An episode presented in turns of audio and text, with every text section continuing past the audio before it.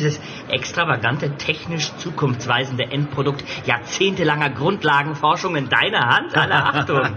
Die Industriespione dieser Welt werden dich gnadenlos jagen. Mhm.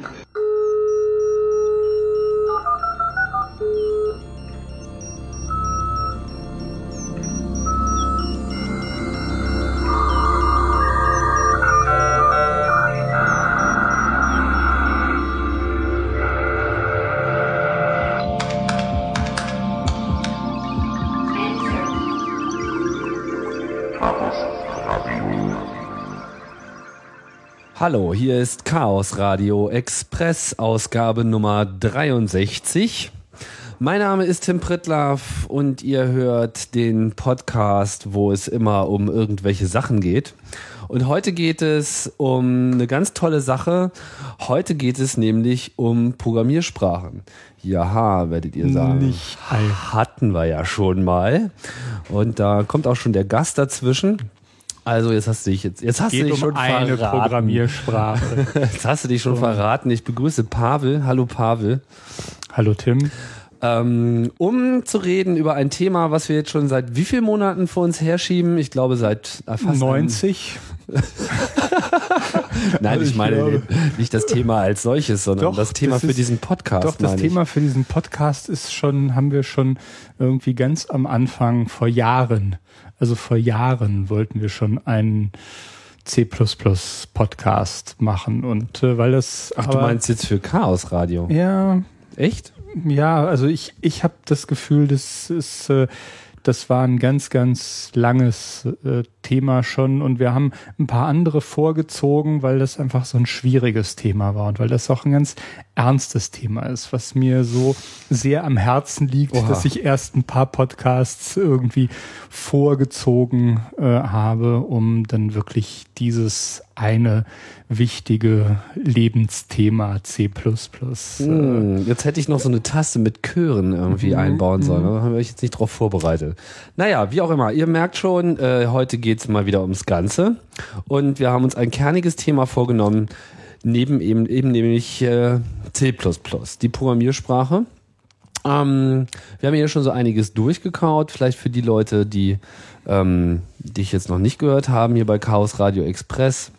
Ähm, ich weiß gar nicht, was hatten wir zuletzt? Zuletzt hatten wir unser Gespräch über Sicherheit und wir haben uns auch schon mal sehr schön über äh, Extreme Programming unterhalten, wo ja schon klar geworden bist, du bist ja seit langer Zeit auch in der Entwicklung tätig. Das heißt, Programmierung ist für dich nichts Neues. Wann, seit wann entwickelst du für Computer? Mm, So seit 1980 ähm, etwa. Das sind jetzt ja gut 27 Jahre wahrscheinlich, als ich angefangen habe und äh, davor habe ich dann äh, Elektronik aneinander gelötet. Mhm. Also im, im zarten Alter, ich glaube von zwölf Jahren oder so habe ich damit begonnen. Also bist du eigentlich auch noch ein totaler Oldschooler. Du kennst es noch, äh, Computer ohne Hochsprachen zu programmieren und ohne geschweifte Klammern. Ähm, sprich in rohen Prozessorcode in Assembler.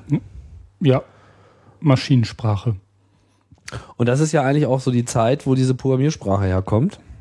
Also teils, teils. Ja, doch. Also Beziehungsweise ähm, wo die Vorläufer kommen. 79 äh, hat äh, der Vorläufer namens C with Classes, äh, ja, Wann war das? 79 C with Classes. Ach, echt? Ja. Schon. Und der Name C++ ist das erste Mal 1983 äh, also verwendet worden. Da gab es halt die erste Implementierung und ein Nutzer von C++. So. Ein. Und ein, ja, Den Entwickler. ja, Bjarne Strostrup. Mhm. Und äh, so richtig äh, äh, ging das dann, also 85 ging das äh, dann halt so mit Seafront äh, 1.0 das äh, los. Das war dann aber tatsächlich so in akademischen Kreisen und äh, eigentlich Anfang der 90er. So ist es, äh, ging der, ging der Boom. Also 1990 erschien auch das Annotated Reference Manual, auch genannt ARM. Äh, und es liest sich auch wie eine Waffe. Also es ist, äh, es ist ein hartes Stück äh, Das liest sich wie eine Waffe. Ja, also es ist, es ist ein, es ist ein ziemlich brutales äh, äh Werk. Also wenn man, also es ist nichts, nichts für zarte äh, äh Gemüter. Und aber in dem Ruf steht ja nun C++ auch äh, generell, oder? Ja, also C++ äh, es gehört zu den meistgehassten Programmiersprachen äh, auf der Welt äh, wahrscheinlich. Äh, also jedenfalls hat zu Recht. Ähm, naja, mh, mm, also sagen wir mal so, äh, wenn auf der Welt nur eine einzige Programmiersprache erlaubt wäre, wenn so aus irgendwelchen Gründen man ja sich für eine Programmiersprache entscheiden müsste und alle anderen wären verboten oder äh, ja außer Reichweite. Denn glaube ich, äh, wäre doch C++ äh, der Kandidat, der äh, einfach die besten Aussichten hätte, so als die einzige Programmiersprache äh, äh der Welt. Ähm, das größte Spektrum abzudecken von allen existierenden Programmiersprachen. Gut, ich würde jetzt ganz gerne erstmal noch mal ein bisschen zurückspulen. Ähm, C++ hat ja schon so im Namen dieses Meme, äh, ich bin C bloß einen Schritt weiter. Das heißt das, dass C++ eigentlich C ist plus äh, ein bisschen Objektgarnitur äh, obendrauf. Ich denke, das ist eine sehr populäre äh, Sicht auf diese Programmiersprache. Oder äh, gibt es schon irgendetwas wirklich Eigenständiges? Hm. Es ist, es ist schon was ganz anderes, würde ich äh, sagen. Es ist so, dass äh, allerdings ganz bewusst äh, damals äh, äh, die Entscheidung getroffen wurde, C als Basis, als Subset äh, zu nehmen, als Ausgangspunkt und auch quasi eine Kompatibilität zu haben. Das heißt, äh, lange Jahre war es so, dass man praktisch äh, auch C-Code äh, durch jeden C-Compiler äh, schicken konnte, beziehungsweise die ersten C++-Implementierungen waren einfach äh, Compiler oder Präprozessoren, die einfach äh, C-Code erzeugt das haben. Das war dieses von dir schon erwähnte C-Front. Ja, genau. Mhm. Das waren die, die ersten Implementierungen. Das waren eigentlich nur C++ tot C-Translatoren. Ja, Präprozessoren tatsächlich. Mhm. Und äh, von daher, ähm, ja, äh, ist äh, C eine, eine Basis, aber im Laufe der Jahre ist es so, dass äh, C++, äh, dass dort wesentlich mehr, ich sag mal, Hirnschmalz reingesteckt äh, wurde, weil C ist an irgendeinem Punkt als Programmiersprache doch sehr, sehr einfach. Das als, als Gegenstand auch intellektueller Auseinandersetzung ist C halt, ja, da ist, ist, ist wenig dran. Und äh, das führte dann auch dazu, dass irgendwann C äh, auch begonnen hat, also die Standardisierung von C wiederum Features, die zuerst in C aufgetaucht sind und standardisiert sind, dann in den C-Standard zu übernehmen, weil man gesehen hat, äh, es ist, also Berne sagt immer, C ist eigentlich das bessere C. So. Mhm. Und äh, ja, dem kann man sich eigentlich nur anschließen. Also das bessere C.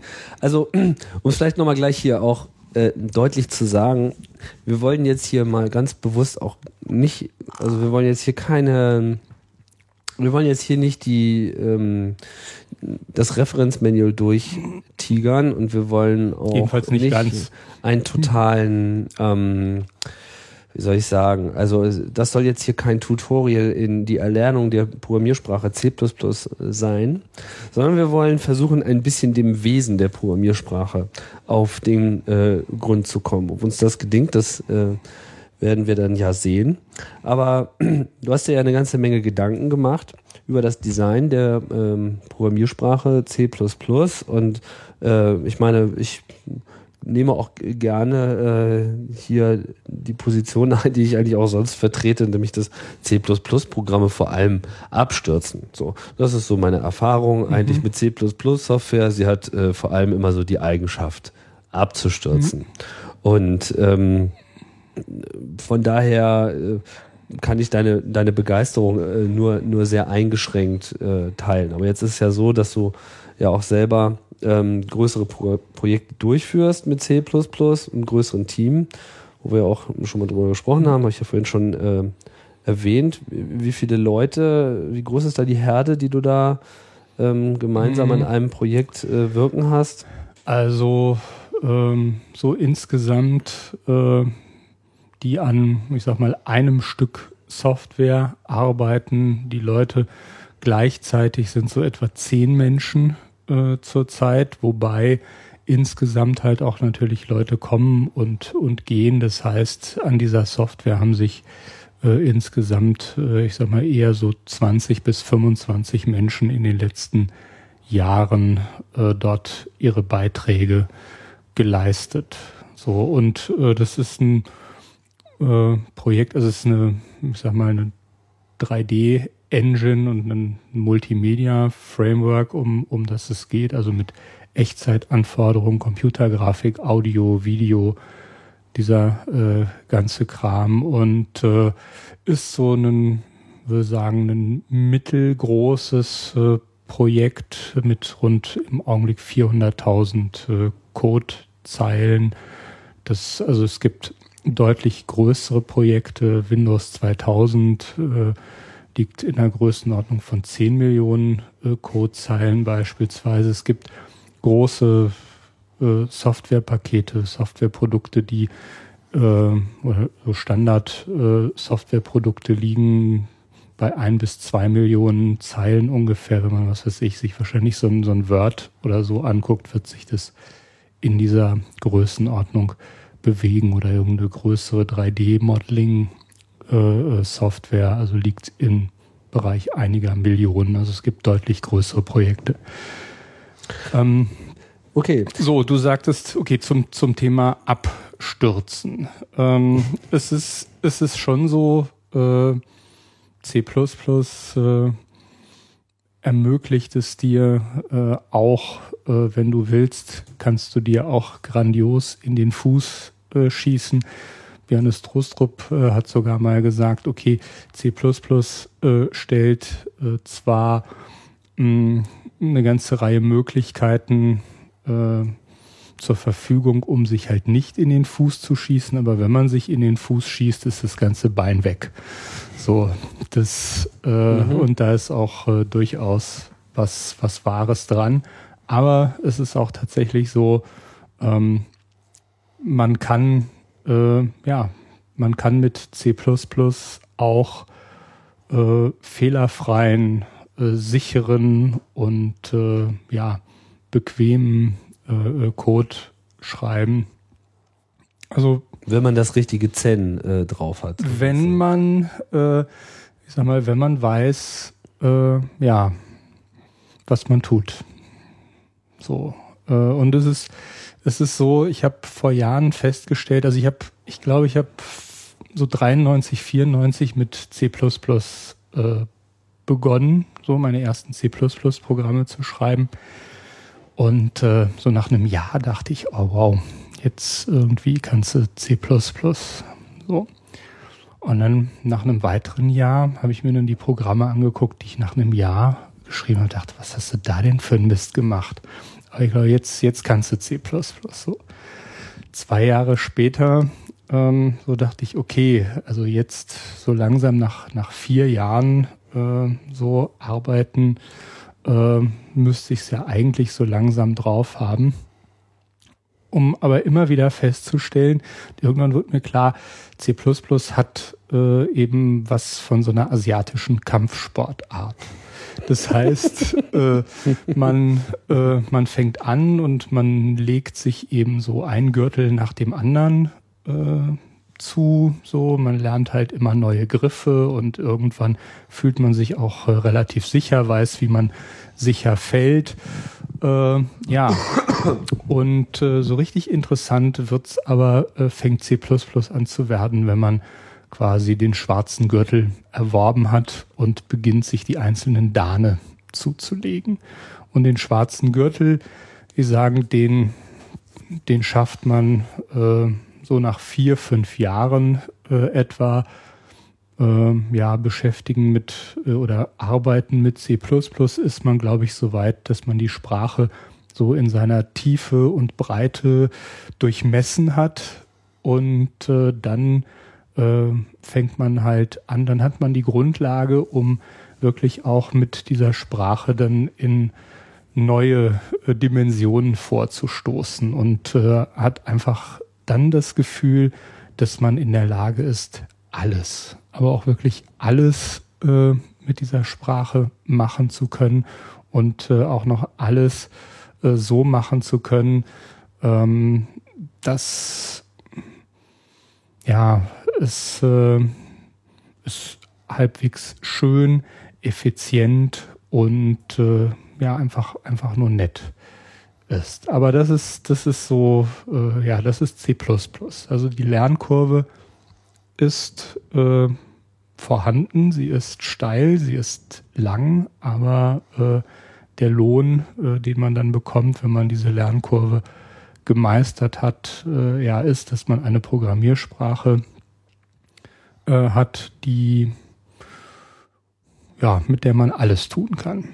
Das heißt, so ein bisschen das Gegenteil von, sagen wir mal, JavaScript, wo man mit relativ geringem Lernaufwand schon sehr weit kommen kann. Hm, ich würde sagen, also JavaScript ist eher auch, äh, also JavaScript hat auch seine Tiefe. JavaScript äh, wird ja von manchen auch als äh, Lisp mit äh, C-Syntax äh, bezeichnet, aber ich würde eher Java gegensetzen. Aber da denke ich, das Thema C++ äh, Java, weiß ich nicht, ob wir das jetzt schon äh, beleuchten sollten. Vielleicht, glaube ich, wäre es an der Zeit mal so ein paar Dinge äh, überhaupt für diejenigen, die nicht so vertraut sind mit, äh, mit C++ noch, äh, also die, über die wesentlichen Dinge und Sprachfeatures einfach zu sagen. Mhm. Ja, da wollte ich auch, da wollte ich jetzt auch drauf kommen. Also ähm, Genau, so. Ich meine, die, ist immer so ein bisschen die Frage, was, was kann man jetzt eigentlich voraussetzen? Aber ich denke, ähm, wir sind jetzt erstmal einig, jeder, man sollte, man sollte jetzt vielleicht in etwa eine Vorstellung davon haben, wie man so gemeinhin ähm, in den frühen Zeiten programmiert hat. Das ist so dieses einfache prozedurale Programmieren, ja. was man ja auch häufig schon in der Schule, äh, mittlerweile zumindest, ähm, mitbekommt, so dieses Schritt für Schritt, Anweisung für Anweisung, ja. bestimmte Sachen kann man sich in kleinen Subroutinen mhm. zusammenlegen. Das ist so eine, so eine ja. Denke, die sehr weit verbreitet ist und die ja auch viele Leute relativ erfolgreich auch in irgendwelchen Programmiersprachen machen, die man relativ einfach auch von Sprache zu mhm. Sprache mitnehmen kann. Ja, also klassisch, also man vergleicht, äh, genau die Dinge in C oder in Fortran oder auch wie man in Assembler äh, programmiert hat. Man hat Fallunterscheidungen, man hat Schleifen, man hat natürlich klar sequentielle Abarbeitung äh, von äh, Anweisungen, man hat irgendwelche Variablen und wie du schon sagtest, man hat äh, als wichtigstes Abstraktionsmittel, um Wiederholungen zu vermeiden, hat man Funktionen, in die man äh, ja, die man dann eben aufrufen kann, Subroutinen, äh, die man nutzt. Das ist so, ich sag Das mal, findet sich eigentlich in allen Programmiersprachen, außer so einigen völlig äh, absurden, die jetzt alles unbedingt komplett anders machen müssen. Ja, also jedenfalls äh, ist, ist das so der, der Standard in, ich sag mal, prozeduralen, imperativen Sprachen, die halt Anweisungen äh, verwenden. Und, und ist denn nun C wirklich vollständig auf C basiert oder ähm, wo ja. nimmt äh, C seine Inspiration ja. her? Also, äh, also was, was, was war sozusagen okay, die Motivation die, ja. für die Entstehung mhm. von C? Mhm. Das würde mich als erstes mal interessieren. Okay, also die Motivation, dass äh, also Bjarne Strustrup, der, äh, der Erfinder äh, von C++, hat da auch in einem Buch Design and Evolution of C++, was ich nur empfehlen kann, was, was sehr aufschlussreich ist, äh, hat das da recht gut geschildert, was äh, die Motivation war. Ähm, seine Situation war, dass er damals einen Simulator äh, schreiben wollte, äh, um ein verteiltes Rechnersystem zu simulieren. Also er hatte so ein Cluster von mehreren Rechnern, die Nachrichten miteinander verschicken das wollte er auf einem Computer simulieren. Und äh, hat äh, dann geguckt, okay, womit schreibe ich den Simulator? Und äh, ist auf die Programmiersprache Simula gestoßen, die äh, so damals, äh, also am äh, in Norwegen, in, in Oslo am Norwegian Computing Center äh, entstanden ist. Und die äh, hat er halt gewählt, weil Simula äh, hat ihm gefallen so äh, für Simulationen, auch mit Möglichkeiten, Coroutinen zu schreiben und äh, eben auch Klassen und äh, Objekte und Ableitungen, virtuelle Methoden, das gab es alles in, in Simula und sich halt hingesetzt und ja, sein verteiltes Rechnersystem eben in äh, äh, Simula geschrieben. Eine Garbage Collection gab es übrigens äh, auch in äh, Simula. Mhm. Mhm. So, alles äh, war, war ganz toll. Auf was für Computern lief das? Ah, oh, ähm, von, von, welcher Zeit reden wir jetzt? Äh, das, also wir, wir reden so von Ende der 70er Jahre. Anfang, Mitte der 70er Jahre okay. etwa. Äh, ja. Und äh, was, was war das, auf dem er das äh, geschrieben hat? Das war äh, ähm, also klein, äh, ein paar Kilobyte äh, äh, Hauptspeicher. Äh, damals die Geräte liefen mit ein paar hundert Kilohertz Prozessortakt, also nicht, die waren waren nicht nicht schnell die Rechner, wobei man muss sagen, ja. es gab es gab so einerseits noch die IBM Mainframer-Fraktion, die mit äh, monstermäßigen Assembler-Befehlen hantierten. Und dann gab es noch so ein bisschen die avantgardistische Uni-Szene, die dann so auch mit, also sich später mit PDP-11 oder mit äh, äh, ja halt anderen Rechnern, aber die waren äh, also jedenfalls äh, relativ klein, äh, die Systeme, ähm, nicht besonders leistungs äh, fähig. Und äh, das Problem, äh, was er dann äh, hatte, war, dass er dieses äh, wunderschöne Programm geschrieben hat, es aber in, in Simula es aber einfach zu langsam lief. Und zwar so langsam, dass äh, einfach äh, das Projekt drohte zu scheitern, weil er einfach ja keine vernünftigen Ergebnisse in irgendeiner brauchbaren Zeit in einer brauchbaren Zeit in der Lage war zu produzieren und hat dann daraufhin äh, das ganze System nochmal in BCPL, mhm. äh, ein, eine Programmiersprache, ein C-Vorläufer, ähm, nochmal neu implementiert.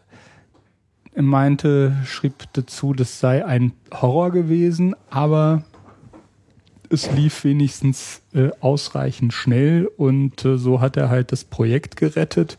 So, aber äh, so danach blieb halt so das Ding, okay, er konnte das Problem in Simula wunderschön formulieren, es lief leider zu langsam und BCPL war schnell gen genug, aber einfach Pain in the Ass äh, äh, äh, zu programmieren und das war so der Punkt, wo er sagte, eigentlich hätte ich doch gerne eine Programmiersprache, die, ähm, wo ich äh, die Abstraktionsmöglichkeiten habe, die ich in Simula habe, aber das Laufzeitverhalten, äh, was ich mit BCPL oder äh, dann eben später, also BCPL war, äh, wurde dann zu B und anschließend zu C weiterentwickelt.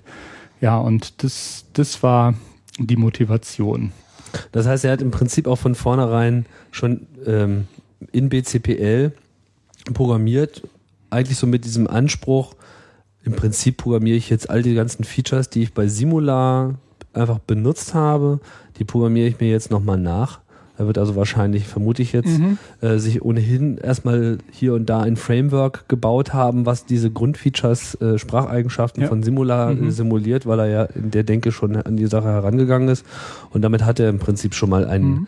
so einen groben Entwurf seiner Programmiersprache. Ja, richtig. Ich meine, bei, ja, bei BCPL war das Ding, wie man auch, äh, also wer, wer früher, also wer das, das erste äh, Kernighan Ritchie C kennt, da gibt's ja auch nur sehr wenig, ich meine, da gab's schon ein einfaches Typensystem, aber in BCPL gab's im Prinzip überhaupt gar keine Typen. Das heißt, äh, so, man hatte halt in BCPL nur Maschinenworte. So, und äh, je nachdem, wie man sie verwendete, äh, so dieses Stück, denn äh, was für Operatoren man drauf anwendete, war es entweder dann ein Pointer oder eine Fließkommazahl oder äh, eine Integerzahl oder eine Sprungadresse oder was auch immer. Und das führte natürlich dazu, dass äh, der Compiler sehr einfach war. Also es äh, hatte irgendwie, es, dass es wohl Compiler, BCPL-Compiler gab, die irgendwie in ein Kilobyte Code hineingepasst äh, haben, aber natürlich der Compiler hat alles durchgehen lassen und mhm. beim Debuggen wurde es dann halt ah, das, das Problem, dass einem alles um die Ohren flog. Das heißt, dann hat er jetzt dieses Projekt ähm, gemacht und ist ihm dann sozusagen in dem Moment dann auch äh, aufgekommen, oh Mann, jetzt, jetzt mache ich gleich eine ganz Pro äh, Programmiersprache draus. Also es war dann sozusagen gleich sein nächstes Projekt. Äh, sein nächstes Projekt, äh, ja, ähm, weiß ich. Äh, also jetzt nicht so wichtig, ob es wirklich mhm. sein also nächstes Projekt war, aber im Prinzip hat er dann begonnen, C zu entwerfen. Was er ja. erstmal nicht so hieß ja. vielleicht, sondern ja. was. Also äh, erstmal für sich, erstmal hat er das äh, für sich gemacht und auch vielleicht auch noch ein wirklich sehr nettes Zitat äh, äh, von ihm, äh, wo er sagte, ähm, ja, I, äh, er hat äh, C++ äh, nicht geschrieben, um irgendwie etwas zu beweisen, sondern um ein Problem zu lösen. Also das Original, das glaube ich, I wrote, äh, das, ähm, wrote C++, C++ not to prove uh, a point, uh, but to solve a problem. Mhm. So. Und auch die weitere Entwicklung, äh, die Evolution äh, äh anschließend von, von C++, das muss man auch sehen. C++ hat eine sehr, sehr lange Evolution hinter sich. Da hat sich nicht jemand hingesetzt am grünen Tisch und gesagt, das ist es jetzt, sondern äh, C++ hat 15 Jahre bis zur Reife gebraucht. Also es ist, ist eine Programmiersprache, ja, also bis zum Standard, ich meine sogar äh, länger, also erst 1998 muss man sich überlegen, äh, wurde tatsächlich der erste C++ Standard verabschiedet. So, mhm. das heißt, äh, ja, 19, 19 Jahre hat es gedauert vom, hm, ich sag mal, Anfang bis zur Standardisierung von, von C++. Das heißt, es ist auch ein sehr ja, gereiftes äh, System. Mhm.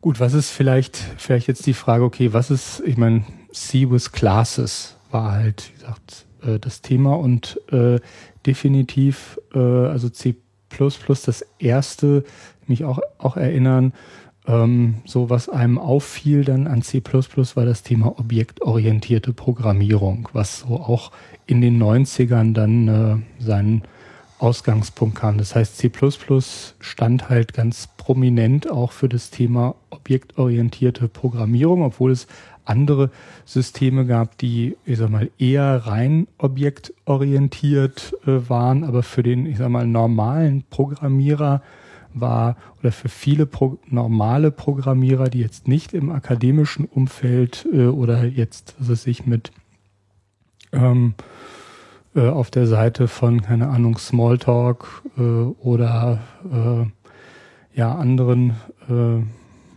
Klaus und wie sie alle heißen, äh, ja. ja, unterwegs waren, war, war das so äh, äh ähm, ja der, der erste Kontakt mit Objekten. Ich meine, Pascal hat äh, sich dann ja auch in Form von Object Pascal äh, auf eine objektorientierte Variante dann zugelegt. Und okay, der, der entscheidende Punkt war jetzt, äh, mit den Objekten und Klassen, dass man im Gegensatz zu der prozeduralen Programmierung auf die Idee kam, wir machen Objekte und Objekte sind äh, Sammlungen von Funktionen und Daten, die quasi irgendwo gekapselt äh, sind. Das war so die, die Grundidee. Während vorher lagen halt dort die Daten und dort war das Programm und äh, irgendwie hat, ließ man dann das Programm äh, auf, auf sämtliche Daten los. Also das sozusagen das Programm war in der Lage,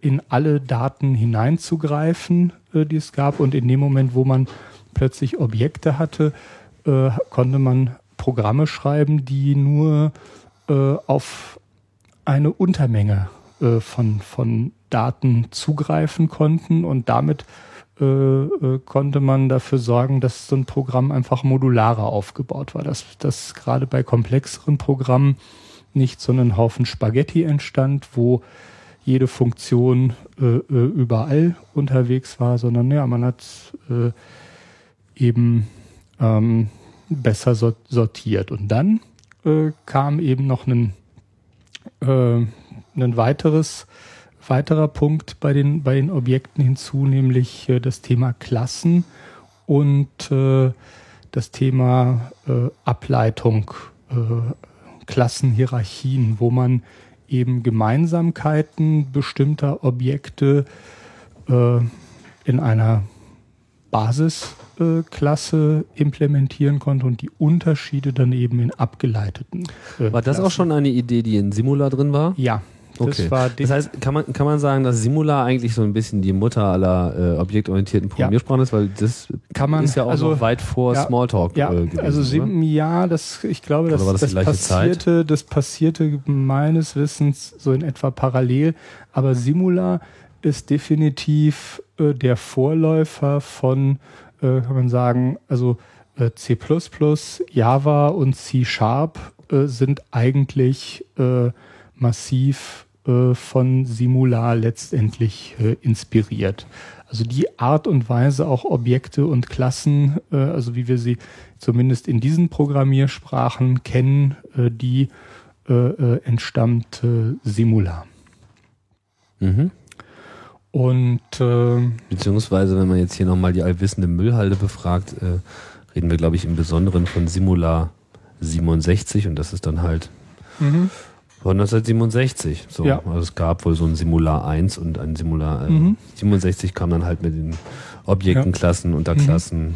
virtuellen Methoden ja. und so weiter. Mhm. mhm. Interessant vielleicht ist auch noch. Äh, die, die, die hatten echt schon Garbage Collection 1967. Ja, ja. Hatten gut, sie, aber, das ja auch von Anfang an. Ja, ja, aber was man auch sehen muss, dass die meisten Programmiersprachen, also auch Algol beispielsweise äh, oder eben auch Simular oder ja, viele andere C++ galt das teilweise hat man es versucht, ein bisschen zurückzudrängen, aber es war so, die meisten Programmiersprachen wurden, ich sag mal, von Mathematikern am grünen Tisch entworfen. Und dann dauerte das 10 bis 20 Jahre, äh, bis die erste funktionierende Implementierung, also bis der erste Compiler, der wirklich diese Programmiersprache in der Lage war, auch äh, so wie sie denn spezifiziert und definiert war, dann äh, zu verarbeiten. Ähm, das heißt, ja, äh, und von vielen Programmiersprachen, also ich weiß nicht. So wie Telekommunikationsprotokolle, die von äh, Telekom-Ingenieuren entwickelt werden. Ja, so ungefähr, beziehungsweise. Bei der ITU zumindest. Mhm. Mhm. Also man setzte sich hin und hatte halt irgendwie eine Idealvorstellung, äh, die hat man formuliert und äh, dann geguckt, äh, wie kriegt man sie umgesetzt. C hat ein bisschen den anderen Weg äh, genommen, nämlich äh, zu sagen, äh, okay, wir brauchen, und das, das hat sich dann auch in der Philosophie umgesetzt, eine Lösung für Probleme von heute. Obwohl auch bei C es sehr, sehr lange gedauert hat. Auch da ist der Standard äh, den, den eigentlichen Compiler-Implementierungen doch deutlich äh, vorausgeeilt. Äh, aber man hat zumindest versucht, äh, äh, doch recht nah, also die, die Lücke zwischen Theorie und Praxis nicht so groß äh, äh, werden zu lassen, wie das bei vielen anderen Programmiersprachen der Fall war. Das heißt, der Bjarne Stroustrup hat, ähm, nachdem er sich jetzt von durch dieses Projekt von Simular hat da inspirieren lassen und festgestellt hat, okay, schnelle Programmiersprache äh, ist eine tolle Sache. Man braucht auf jeden Fall Performance, man braucht auf jeden Fall den, den Kontakt zur Maschine. Also zumindest sollte man nicht ihn von vornherein ja. opfern, äh, weil das äh, ja negative also hat, Auswirkungen haben kann. Den, ja. Auf der anderen Seite, ich wollte nur mal kurz mhm. zusammenfassen, mhm. auf der anderen Seite äh, hat aber auch gesehen, okay, diese abstrakten Dinge äh, in einer Programmiersprache zu haben, ist gut für den Programmierprozess und man braucht das schon. Mhm. Und sein Ansatz war jetzt, einen Weg zu finden, wie man das performant äh, integrieren kann. Ja. Dass man sozusagen die Features hat, ohne äh, die Performance an irgendeiner Stelle grundsätzlich zu beschränken, sondern dass wenn irgendjemand die Performance beschränkt, dass man das dann selber ist. Ja, mhm. das ist, das ist genau der Punkt. Es gibt auch in den, es, es gibt eine ganze Reihe auch von, äh, ja, ich sag mal, niedergeschriebenen äh, Design äh, Grundsätzen für die, für die Programmiersprache zielen. Eine davon ist, ähm, es darf unterhalb von C äh, keinen Raum für eine weitere Programmiersprache außer Assembler geben. Das heißt, äh, das hat er so gesagt? Ja. Mhm. Äh, das ist, das war ganz explizites Ziel, dass, äh, dass halt äh, Assembler und dass man ansonsten die, die Kontrolle die man mit Hilfe von C++ äh, einfach ausüben äh, kann. Ähm, ja, das, das ist keine Programmiersprache, äh, also das ist kein Raum dazwischen. Äh, also dass man, da keine, dass man keine benötigt. Dass man keine benötigt, genau. Maschinennah. Masch ja, so maschinennah, äh, äh, wie man eben nur sein kann, so nah sollte C++ sein und auch immer bleiben. Okay. Und äh, ich kann das auch nur aus der Praxis äh, bestätigen. Man kann äh, auch äh, in C++, obwohl der Compiler eine ganze Menge macht, äh, kann man äh, durchaus auch in C++ einfach Code schreiben, wo man sich überlegt, wie man denn so die Pipeline des Prozessors jetzt sättigt und äh, mit unterschiedlichen Wortbreiten und Bitverschiebereien und, und Bitformeleien äh, ist es mir also durchaus gelungen, in C Code zu schreiben. Jetzt, also der Brute Force Code zum Beispiel, habe ich mal einen äh, RGB äh, in RGBA, also wo, wo man eben äh, drei, drei Byte drei Bytes in, in vier Bytes äh, umkopiert, jetzt für Pixel-Operationen zu schreiben, der schneller lief äh, also in, in C geschrieben, der schneller funktionierte als die in Assembler geschriebenen äh, äh, in der libc befindlichen Routinen für denselben Zweck. Mhm. Äh, also RGB äh, Rot, Grün, Blau ja, oder genau. RGBA mit, äh, ja, ja. mit Transparenzkanal, also, ja, also, also im, mit Alpha-Kanal. Im, im, Im, Prinzip einfach, äh, ich sag mal, auf Byte-Ebene, äh, äh, also einfache Byte- und, und Bit-Operationen Low-Level. Aber da braucht man dann schon irgendeinen Dan. So, da muss man, also das kann man jetzt nicht mit einem weißen Gürtel rumlaufen. Ja, da muss man, da muss man schon ein bisschen natürlich verstehen. Also es hilft natürlich auch Assembler zu verstehen. Man muss sich natürlich dann auch anschauen, was kommt denn dabei raus und ein Gefühl entwickeln für den Compiler, was, was tut der eigentlich. Aber äh, dann äh, ja, funktioniert äh, das. Dann kann man wirklich Code schreiben, also in C++, der so schnell läuft, dass es äh, kaum möglich ist. Das geht auch noch ohne, dass man äh, zwei, zwei Nächte auf dem Berg stehen muss.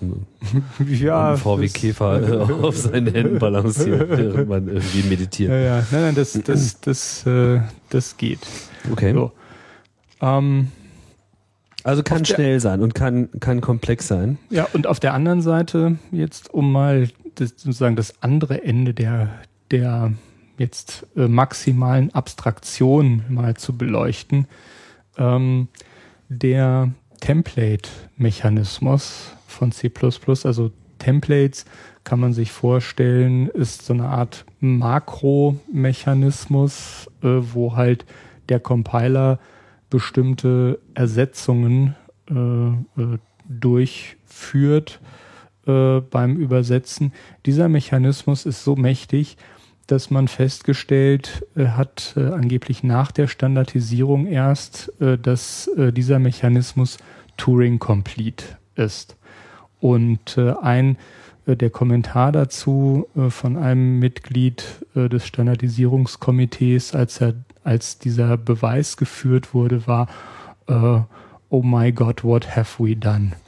der Punkt ist, ähm, was ist da jetzt so besonders dran? der Punkt ist, dass man eine vollständige Programmiersprache hat, ähm, die vom Compiler ausgeführt wird. Also nicht das Ergebnis, sondern während des Übersetzungsvorgangs äh, sozusagen äh, äh durch diese Ersetzungen, die durchgeführt werden können, die sind so mächtig, dass es sich, dass man damit ebenfalls alles tun kann. Also Turing Complete also man heißt, hat sozusagen prozedurale Makros, kann man sagen, ne? Also Man- dass ja. man sozusagen, ein, äh, dass man sich seinen Source Code zusammenbauen kann und die Beschreibungssprache, in der man das tut, ist eigentlich so eine Programmiersprache wie C++ selbst. Genau. Natürlich mit einem anderen Zweck und einer anderen Gestaltung, aber Mhm. so flexibel, dass man jetzt anfangen kann, okay, ich kann haben Schleifen und ich kann irgendwie Ja. Datenstrukturen aufbauen, Ja. um zu definieren, wie ich jetzt meine Klasse habe. Mhm. Ich kann mein Programm, ich kann quasi so meinen Quellcode äh, beliebig auffalten, vervielfältigen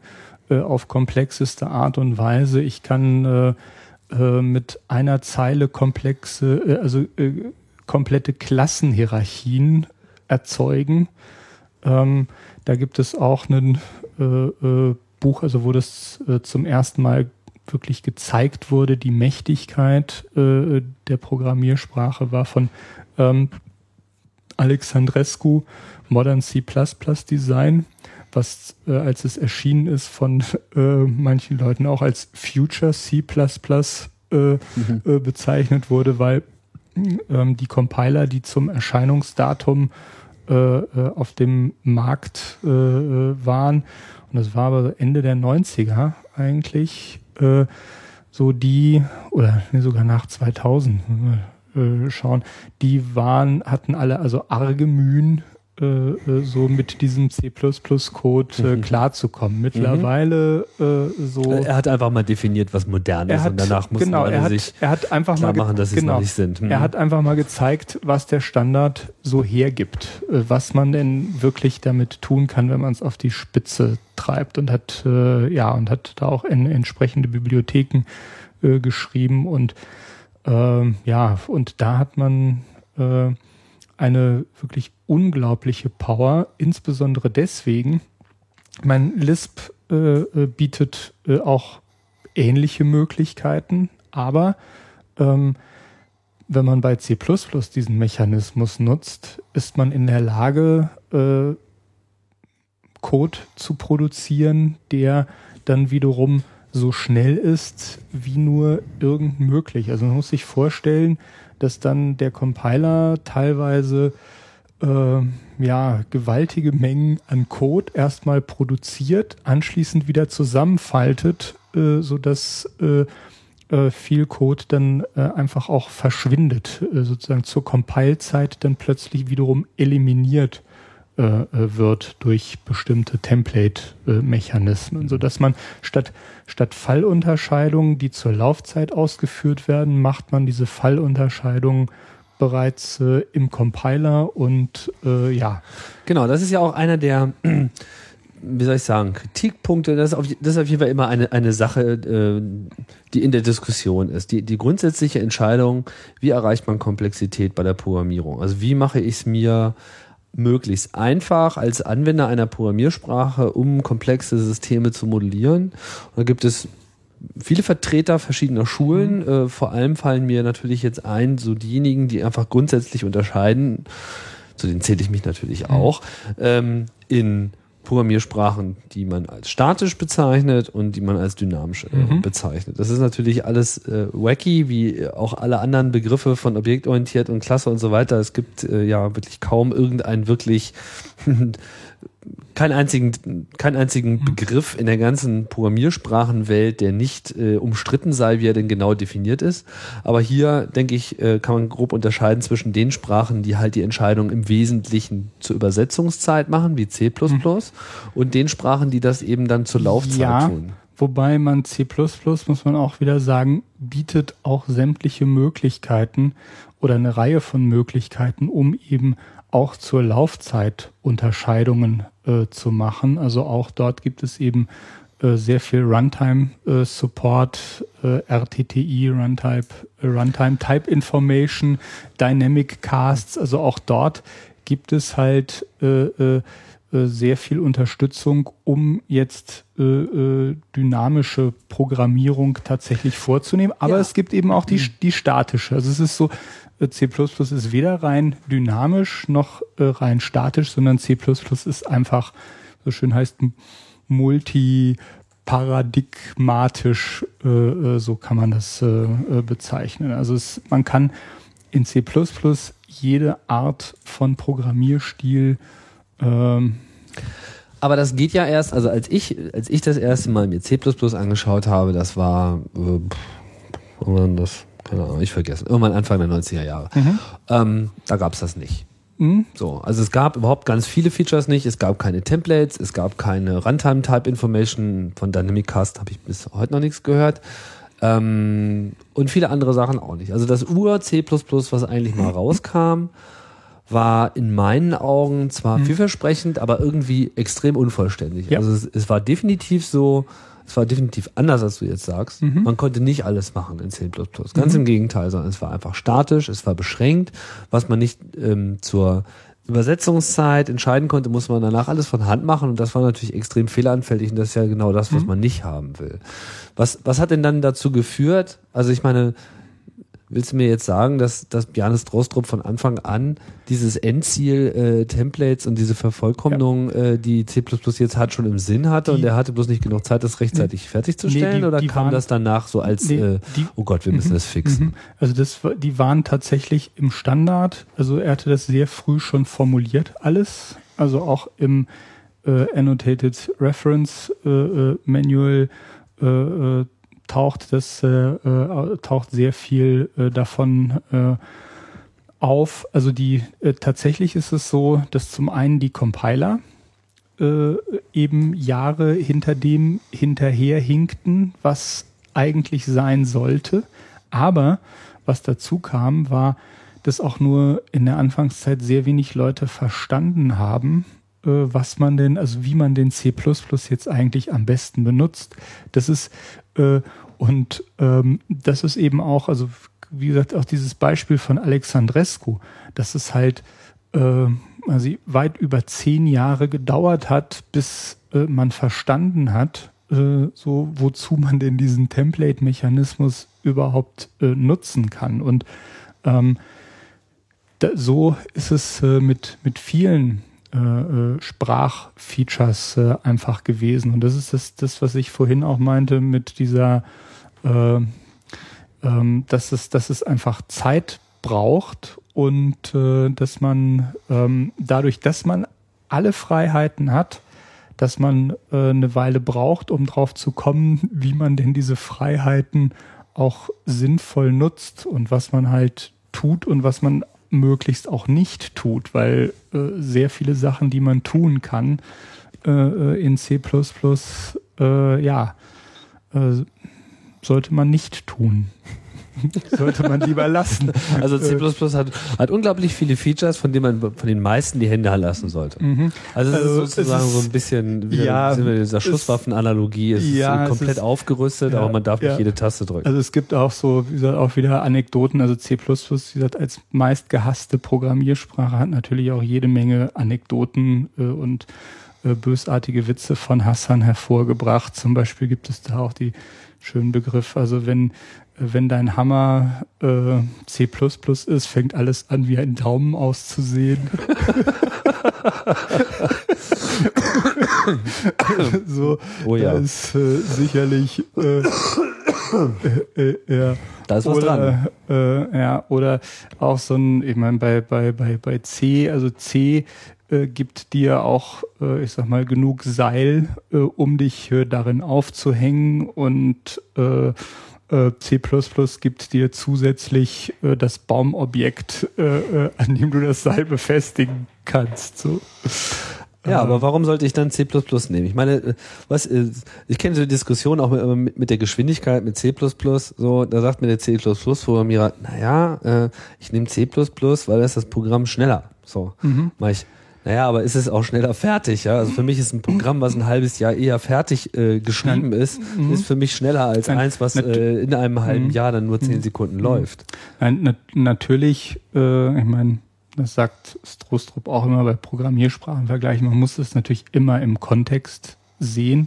Und natürlich ist nicht, gibt es nicht die Programmiersprache äh, wirklich für alles. Äh, so. Aber äh, wenn es äh, eben, wie gesagt, eine gäbe, die dem recht nahe kommt, dann wäre äh, C das Ding. Und der, der, der Punkt ist auch, in vielen oder in den meisten anderen Programmiersprachen gibt es äh, einfach eine Grenze. So eine, eine Grenze oder ein Abstand zur Maschine, den ich nicht unterschreiten kann. Nehmen wir mal, um jetzt auf das schöne Beispiel Java zu kommen, äh, nehmen wir mal an, ich schreibe jetzt einen Simulator, also so wie, wie Bjarne Strustrup mhm. für, für einen Rechner oder ich simuliere ein Betriebssystem oder irgend, irgendwas so. Mhm. Und damals war auch das, das Problem mit Simula, äh, weswegen Simula so langsam war, war die Garbage Collection. Er meinte aber, er brauchte die Garbage Collection gar nicht, weil äh, sein Programm das Thema Ressourcen und Speicherverwaltung selbst implementiert hat. Das heißt, es war Teil äh, der Simulation. So. Mhm. Ähm, warum soll ich also, wenn ich ein System bauen will, äh, zum Beispiel, also nehmen wir an, einen Garbage Collector. Ich möchte gerne einen Garbage Collector programmieren. Zeig mir bitte, wie ich in Java äh, äh, einen äh, vernünftigen Garbage Collector äh, äh, programmieren soll. Das heißt, ich muss, wenn ich eben wirklich einen Garbage Collector programmieren möchte, dann brauche ich so etwas wie C++. Und da gibt es einen Haufen anderer äh, ja, äh, solcher Fälle, wo ich einfach bei anderen Programmiersprachen ist einfach Schicht, da ist einfach Ende und äh, da bleibt mir dann nur entweder auf Assembler oder auf C oder auf irgendwelche anderen wenig äh, ja, äh, also Dinge zurückzugreifen, wo wiederum die Abstraktions äh, die Grenzen äh, ja, der Abstraktionsfähigkeit sehr schnell erreicht sind. Das ist äh, so ein Punkt. Ein anderer Punkt, auch ganz wichtig, mh, hm, wenn wir jetzt mal, äh, weil, weil Java äh, ist äh, ja eine Programmiersprache, die äh, so sehr stark auf dem Vormarsch äh, ist. Ich kenne aktuell gar keine Nutzerzahlen, aber äh, also wie viele Programmierer Java tatsächlich einsetzen, aber es könnten sogar mittlerweile mehr sein als äh, C++-Programmierer. Vorstellbar. Mhm. Mhm. Wobei es solide Zahlen äh, sind, sind da schwer äh, äh, tatsächlich ranzukommen, aber äh, ja, C++ war äh, noch so auf jeden Fall Anfang 2000 äh, doch die verbreitetste Programmiersprache, die halt von den meisten Programmierern äh, äh genutzt wurde. Und ähm, da ist äh, halt äh, einfach das, das Thema, also was Java zum Beispiel nicht kann, im Gegensatz äh, zu C++, ist, äh, sich nahtlos mit anderen Programmiersprachen zu integrieren. Also versuch mal irgendwie Assembler-Code äh, in Java unterzubringen oder irgendwie eine C-Library äh, an äh, äh, Java ran zu linken. Klar, es geht irgendwie, aber so, also nahtlose Integration es, also es, es bricht. Äh, Gut, ist die Frage, an, ob das immer die, ob das jetzt äh, die, die Schuld von Java ist äh, oder ob das nicht vielleicht nee, die Schuld ist, von C++ ist. Nee, es ist, es ist einfach eine, eine Anforderung aus der Praxis. Ich habe halt einfach hm. äh, nun mal das Problem, dass ich bestimmten Assembler-Code habe oder bestimmten äh, anderen äh, äh, Code. Die äh, andere Sache ist, äh, dass mich äh, auch, äh, okay, Java äh, legt mich äh, doch massiv auf einen objektorientierten Programmierstil fest. C++ ja, legt mich da gar nicht fest. Also nehmen wir zum Beispiel ähm, interessanterweise die Standardbibliothek oder der Teil, der halt, also die, die STL jetzt, was auch was wahrscheinlich noch ein eigener Podcast äh, äh, mhm. wäre.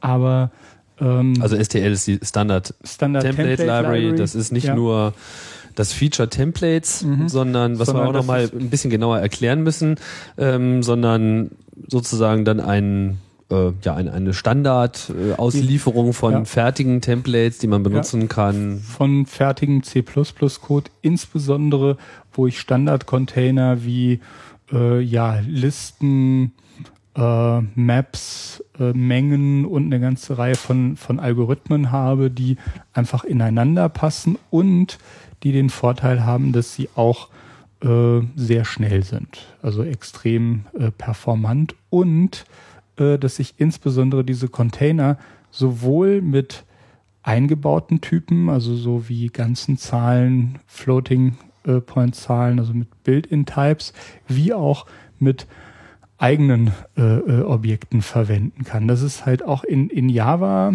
gibt es äh, dort äh, eigentlich eine ja, Zwei-Klassen-Gesellschaft. Es gibt halt die eingebauten Typen, das sind so, äh, und es gibt die äh, Objekte. Also wenn ich, wenn ich eine int habe, dann gibt es halt int klein geschrieben und int groß geschrieben und das eine ist ein Objekt. Aber das ist doch bei C++ und, genauso.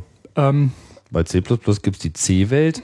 So, da gibt es auch das normale int und ja. das ist dann auch kein Objekt und äh, genau, dann kann man aber, sich das alles nochmal in Objekten ja, zusammenbauen. Aber äh, äh, die anderen Sprachmechanismen erlauben es mir äh, im Gegensatz zu Java äh, diese äh, Objekte gleich äh, also zu behandeln. Das heißt, ich kann äh, ähm, äh, eingebaute Objekte in, in Container äh, stecken, wie auch äh, äh, eigene Objekte. Also die anderen Sprachmechanismen, insbesondere Overloading, ermöglichen es mir, mich nicht darum kümmern zu müssen, ob es sich jetzt um ein Bild-in-Objekt oder um äh, ein äh, eigenes selbst äh, gebautes äh, Objekt handelt. Gut, aber es ist ja dann doch immer noch was anderes und ich kann, äh, es, es ist nicht komplett polymorph, das heißt, ich kann nicht wirklich alles genauso damit tun, wie es mit einem äh, Objekt, was aus einer Klasse rausfällt, äh, machen kann. Äh, doch. Also ich kann ihm natürlich keine Methoden verpassen. Das ist richtig, ja. das, das brauche ich aber nicht, weil ich über eben Overloading als, äh, als Mechanismus äh, an, an der Stelle kann ich halt eine Funktion machen, die eine int äh, benutzt oder eine, äh, eine Implementierung für int, die gewählt wird, genauso wie ich eine Implementierung für meine eigene äh, äh Klasse machen kann. Also ich benutze das äh, am, am laufenden äh, Band und das ist ein ganz wirklich ganz wichtiges Feature der Sprache, dass man tatsächlich diese diese Brücke oder diese Grenze, diese zwei Klassengesellschaft tatsächlich in der Lage ist, über die Overloading-Mechanismen einfach aufzuheben. Okay, ähm, für meinen Geschmack sind wir noch ein bisschen zu, zu breit und ein bisschen, ein bisschen zu breit. Äh, ich versuche das mal so ein bisschen, ähm, mal so ein bisschen zusammen zu, zu ziehen. Was würdest du sagen, sind die ähm, fünf wichtigsten Eigenschaften von C++, die diese Sprache im Wesentlichen definieren, die man äh, entweder immer wieder benutzt oder auf jeden Fall benutzen sollte, weil sie eine sehr wertvolle Sache sind, die sozusagen dann auch in der Summe das eigentliche Wesen von C ausmachen. Also mhm. Ich denke mal, Templates gehören auf jeden Fall äh, Ja. dazu und die Mhm. sollten wir auch gleich noch mal ein bisschen äh, erläutern, weil ich noch nicht so den Eindruck habe, dass wir genug herausgearbeitet haben, was, was das eigentlich ist, außer dass es einen fancy Namen hat. Was wäre denn der Rest? Mhm. Okay, also das Thema äh, Klassen äh, hatten wir ja schon. Okay, äh, also es zusammen. gibt eine Klassenhierarchie. Ja, äh, Mhm. Klassen mit Klassenhierarchie und eben diesem sogenannten Protection äh, Model, das heißt äh, Public, Private, Protected Ableitungen, wo halt man bestimmte Dinge verbergen kann. Also ich sag mal einen Zugriffsschutz in der Programmiersprache noch mit mit drin hat. Das ist ja definitiv das Ding. Dann auch etwas, also in dem Zusammenhang virtuelle Funktionen ähm, äh, als äh, ja äh, Funktionen, die äh, Klassen zugehörig sind, so dass in einer Klassenhierarchie eben immer diejenige Funktion aufgerufen wird, die auch, äh, äh, ich sag mal, am meisten abgeleitet ist. Also dass sozusagen die richtige Funktion äh, äh, aufgerufen wird und das auf eine sehr, sehr effiziente Art und Weise. Das ist äh, äh, auf jeden Fall ein eine, äh, Feature. Ähm, ja, das sind, wobei das sind jetzt die, die Dinge, die sich auch in Java oder C Sharp in, in ähnlicher Form äh, praktisch äh, wiederfinden. Dann ganz wichtig, was wir auch nicht erwähnt hatten, bestimmte Laufzeitgarantien, äh, die ich habe. Das Thema Konstruktoren, Destruktoren und äh, Speicherallokation. Konstruktoren äh, sind im Prinzip Code, äh, den ich äh, angeben kann, der beim Erzeugen eines Objekts ausgeführt wird. Wenn äh, ja äh, Destruktoren ist der Code, der ausgeführt wird, wenn die Lebenszeit eines Objekts abgelaufen ist, wenn eben das Objekt gelöscht äh, werden soll, bevor der Speicher dealloziert wird. Äh, das ist, das ist ein ganz, ganz wichtiger Mechanismus und auch äh, ein, ein wichtiger Mechanismus, äh, ja, also ganz elementares Ding, um eben die Laufzeit zu managen, was aus meiner Sicht bei Java auch etwas missglückt ist.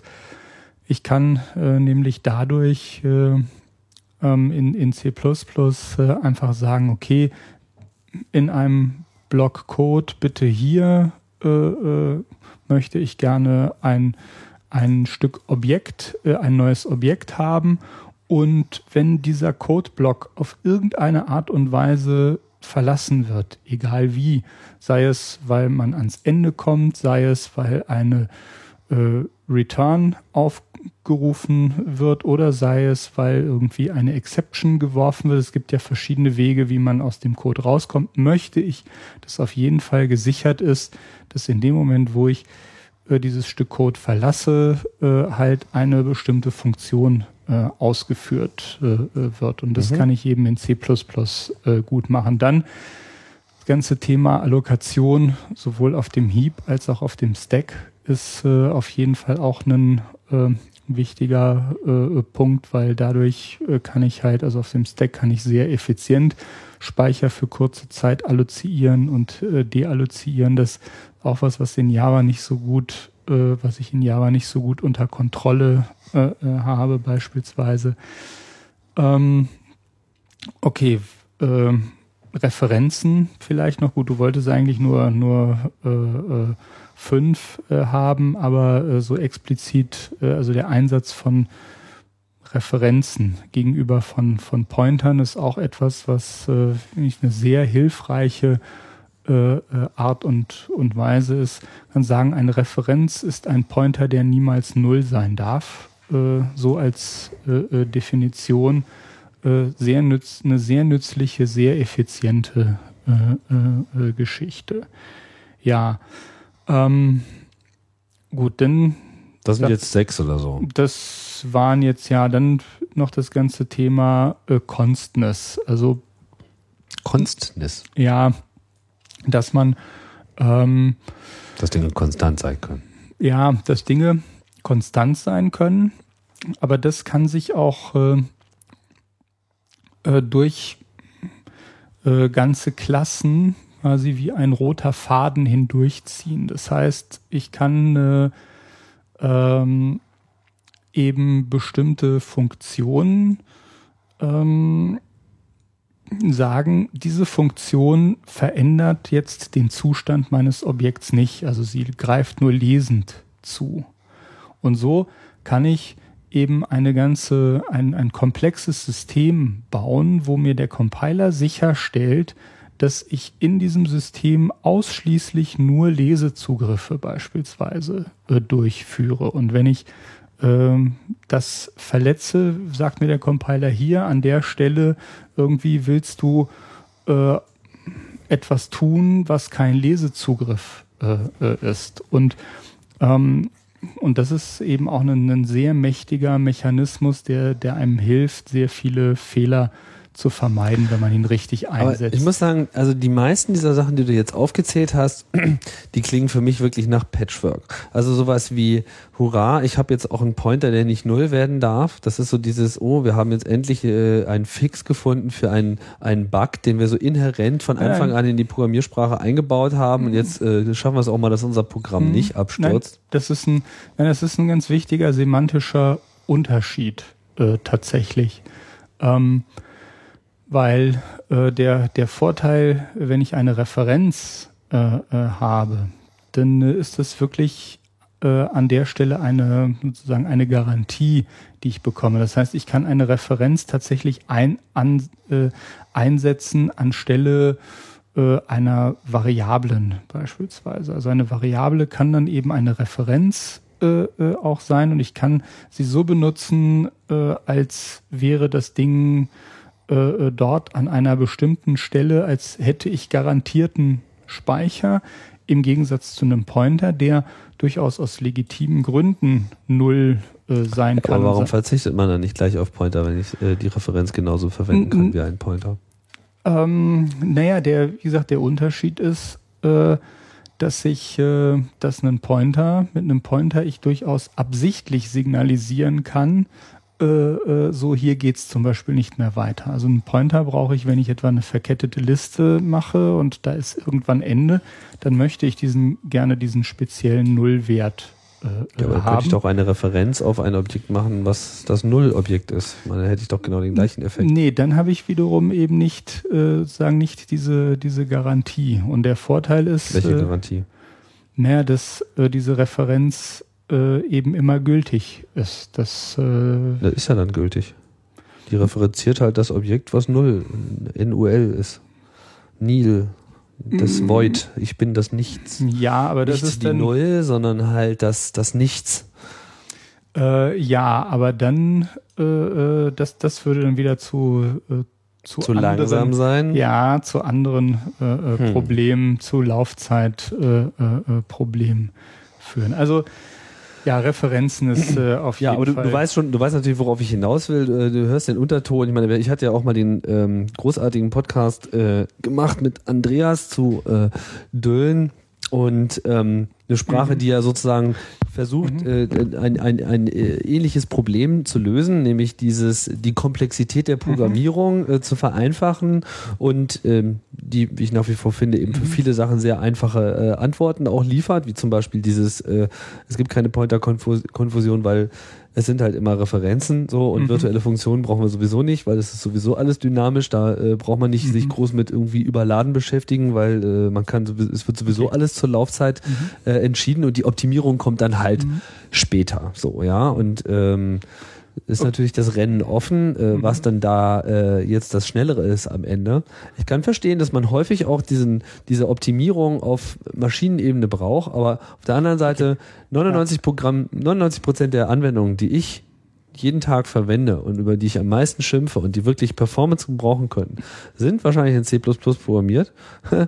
ja, vielleicht nicht alle, aber so und ähm, brauchen aber diese Optimierung nicht. Jetzt, und ich frage mich, leiden die da nicht eher noch drunter? Jetzt, äh, ja, C ist sicherlich nicht für alles da, aber an der Stelle müssen wir jetzt, äh, glaube ich, doch mal äh, in, in, in das Thema Philosophie äh, auf jeden Fall. Äh, äh, abtauchen und äh, äh, insbesondere erstmal also Strostrups äh, äh, Philosophie und äh, die, das liefert nämlich auch viele Antworten äh, äh dann auf, auf Fragen, warum äh, C so ist, wie es ist, warum man sich vielleicht auch, äh, auch darüber ärgert und äh, gerade wo du Düllen auch, auch ins Gespräch bringst. Aber also Strostrup hat äh, unter Ich wollte die Wunderwaffe ja nicht auspacken, ja. aber du hast mich also gezwungen. Also ich habe äh, ja.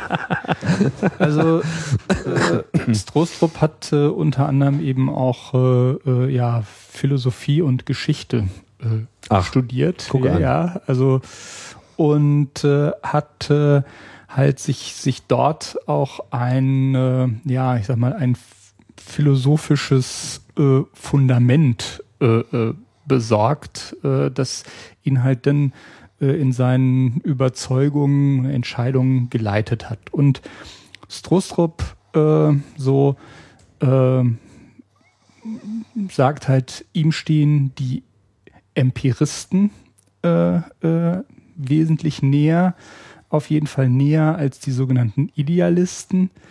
Äh, und äh, Mystizisten kann er überhaupt nicht äh, äh, ausstehen.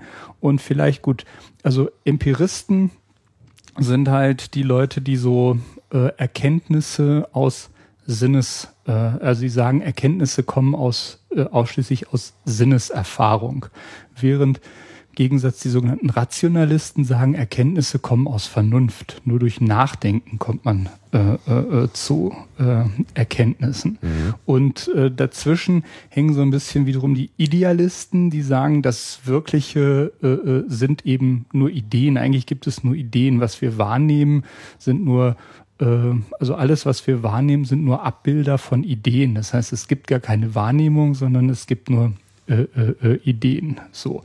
Und äh, ich sag, die Rationalisten äh, eben sagen ähm, wiederum, ja, Sinneserfahrung äh, hin oder her, universelle Grundsätze äh, können wir nur mit Hilfe von, von Verstand äh, äh, erschließen. So, das ist so etwa, ich sag mal, das, das Koordinatensystem und er ist aber ganz klar, sagt halt, äh, er ist halt Empirist. Das heißt, Sinneserfahrung und Ideen und äh, irgendwie Nachdenken und Verstand ist zwar ganz nett, aber am Ende zählt irgendwie die Sinneserfahrung. So das, was wir, so die, die kleinen Probleme des täglichen Lebens äh, sind wichtiger als äh, die großen Pläne äh, über das Schicksal äh, äh der, der Menschheit. Und ähm, sagt auch, also äh, so, was weiß ich, bei, bei über Plato und, und Kant beispielsweise sagt er alles faszinierende Ideen, aber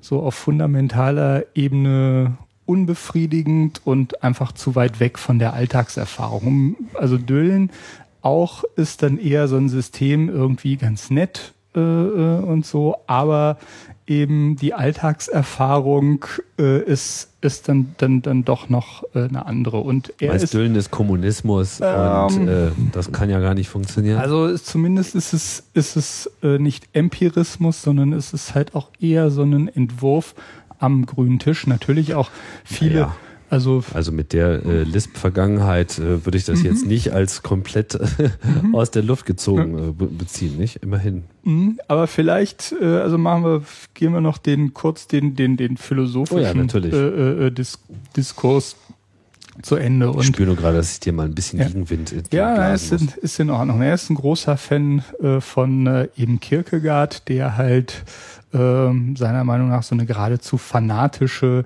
äh, Sorge um das äh, Individuum und äh, äh, an den Tag legt und äh, eben so eindringliche psychologische Einblicke in so die einfache Existenz des, des Menschen liefert und eben keine grandiosen Schemata, so wie im Gegensatz zu Hegel und Marx, die irgendwie alles so, wo, wo die Massen äh, äh, im Vordergrund stehen, irgendwie der Arbeiter äh, die Arbeiterschaft und das Kapital und so. Das ist nicht, nicht sein, sein Ding, sondern. Aber immerhin, also Marx hatte natürlich das Klassensystem schon vor C.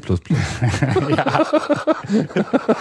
Also immerhin. Ja, und, und, er wird, wird dann sogar auch, auch ganz böse. Er sagt nämlich äh, irgendwie, also generell, also wenn man, also Respekt für Gruppen, da wird es dann auch schon, schon politisch, ähm, der den Respekt für das Individuum in der Gruppe nicht mit einschließt, ist überhaupt gar kein Respekt. Das heißt, wenn ich irgendwie so, ich sag mal, den Programmierer äh, oder den Entwickler oder die Gruppe der Programmierer irgendwo betrachte, dann äh, oder respektieren will und denen was Gutes tun will, dann muss ich vor allem irgendwie mir die Nöte des einzelnen Programmierers in seiner Verschiedenheit, in seiner Unvollkommenheit, in seiner Verzweiflung, in ja. Man muss auch äh, mal Ausnahmen man machen. Man muss äh, einfach und man kann insbesondere die Leute nicht über einen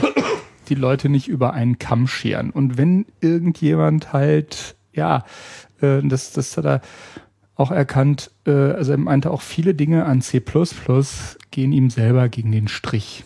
Aber er hat sich hat gesagt, hey, aber es gibt Leute, die lieben diese Dinge. Und nur weil ich sie scheiße finde, so habe ich nicht das Recht, den Leuten, äh, die halt vielleicht anders denken und anders arbeiten als ich, diese Dinge wegzunehmen. So. Hm. Und, Aber so äh, kriegt man seine Clubräume nie aufgeräumt. nee, es gibt, genau, und da ist die Frage, okay, wo hat das natürlich seine Grenzen? Weil äh, natürlich äh, äh, äh, darf man nun, also darf das auch nicht in Beliebigkeit enden. Und die Grenze für ihn ist halt dort die Alltagserfahrung. Er sagt, okay, aber im Alltag, also im täglichen Einsatz hat sich das bewährt und das hat sich nicht bewährt. So, und das ist, das ist einfach die Grenze. Oder irgendwie 50.000 Leute nutzen dieses Feature oder 100.000 oder, oder eine Million und kommen damit klar. Das heißt, das ist sozusagen, das ist Fakt. Und äh, das andere Feature irgendwie kein Mensch benutzt es so seit, seit, seit fünf Jahren und deswegen kann das irgendwie theoretisch noch so toll sein, aber es hat halt äh, einfach äh, ja, den, den Test vor der Realität nicht bestanden, hm. egal welche, äh, wie großartig äh, der Gedanke dahinter sein mag. Und das ist, äh, um jetzt wieder zu, zu dem Düllen, was ja anders gegeben hat, ich muss sagen, Düllen hat halt äh, einfach diesen Test vor der Realität äh, nicht bestanden. So aus äh, äh, oder vermutlich, äh, also es sieht nicht so aus, äh, als würde es abheben. Es ist, äh, ich meine, nichts gegen äh, jetzt Kommunismus oder Marxismus oder irgendeine nette, also eine nette, schicke äh, äh, Philosophie, die halt die Welt erklärt oder die Welt, die Welt besser macht, ist sicherlich auch also kann man viel Spaß und, und Befriedigung äh, rausziehen. Aber äh, so, wenn halt Arbeit äh, äh getan werden muss, dann ja, äh, greift man doch lieber gerne auf was Bewährtes äh, zurück. Gut, ja, C ist natürlich jetzt schon relativ lange am Markt. So. Mhm. Und es hat auch ähm, ja, es ist ja, es ist ja eigentlich in, in, in, in breiter Verwendung. Allerdings, wenn ich jetzt gerade mal so überlege, gibt es eigentlich ein Betriebssystem, was in C programmiert ist? Ähm, naja, also große Teile von OS X äh, sind äh, interessanterweise der, der ganze, die ganzen äh, OS X Treiber. Äh, das IO-Kit ist Embedded C++. Kit ist Embedded C++, mhm. bisschen reduziert, ja, aber letztendlich äh, ja, ist äh, das C++. Ähm, ansonsten, äh, na, äh, hm, wie hieß es noch? Die B-Box. BOS. War das wirklich komplett in C++ bis nach unten? Also soweit ich äh, weiß, ich habe es mir nie angeguckt, aber ich habe nur C++. So das, Äh, das, die Erinnerung, dass sie das behauptet haben, das äh, habe ich auch noch. So richtig wissen, Mhm. äh, ob sie es wirklich getan haben, das weiß Ja. ich nicht. Also klar, ganz unten hast du irgendwo ein bisschen Assembler. Ja, das äh, meine ich im- ja nicht, aber, im, aber im äh, ich frage mich halt jetzt gerade, weil es ja diese, diese Aussage im Raum steht, naja, man muss ja, man muss ja auch ran irgendwie ans Bit. Mhm. So, und klar kann ich verstehen, braucht man definitiv, gerade wenn man OS macht und wenn es mit Prozessorrealitäten zu tun hat, dann ist sowas wie Bit-Alignment und tralala und garantiertes Timing und so weiter. Vollstes Verständnis dafür. Nur sehe ich halt, dass eigentlich C dafür, wofür es so sehr geeignet ist, eigentlich selten verwendet wird, sondern heute sehe ich vor allem große Applikationen äh, im Middlewares und ähm, und End-User-Anwendungen, GUI-Applikationen, die dann mit gemacht werden, Photoshop, tralala, dieser ganze äh, Mumpitz und ähm, vermisse einfach eine eine bestimmte Eleganz und kann auch diese Performance, äh, die immer so beschworen wird bei C++, real nicht so äh, sehen, dass ich jetzt äh, anderen Programmiersprachen also da ich, einen ich Vorteil glaube, gegenüber sehe. ich glaube, sämtliche größeren Echtzeitsysteme, die irgendwas äh, komplexeres äh, tun, also gerade im, im Bereich der, der Grafik, äh, ja, äh, da ist äh, einfach C so das äh, Mittel der Wahl.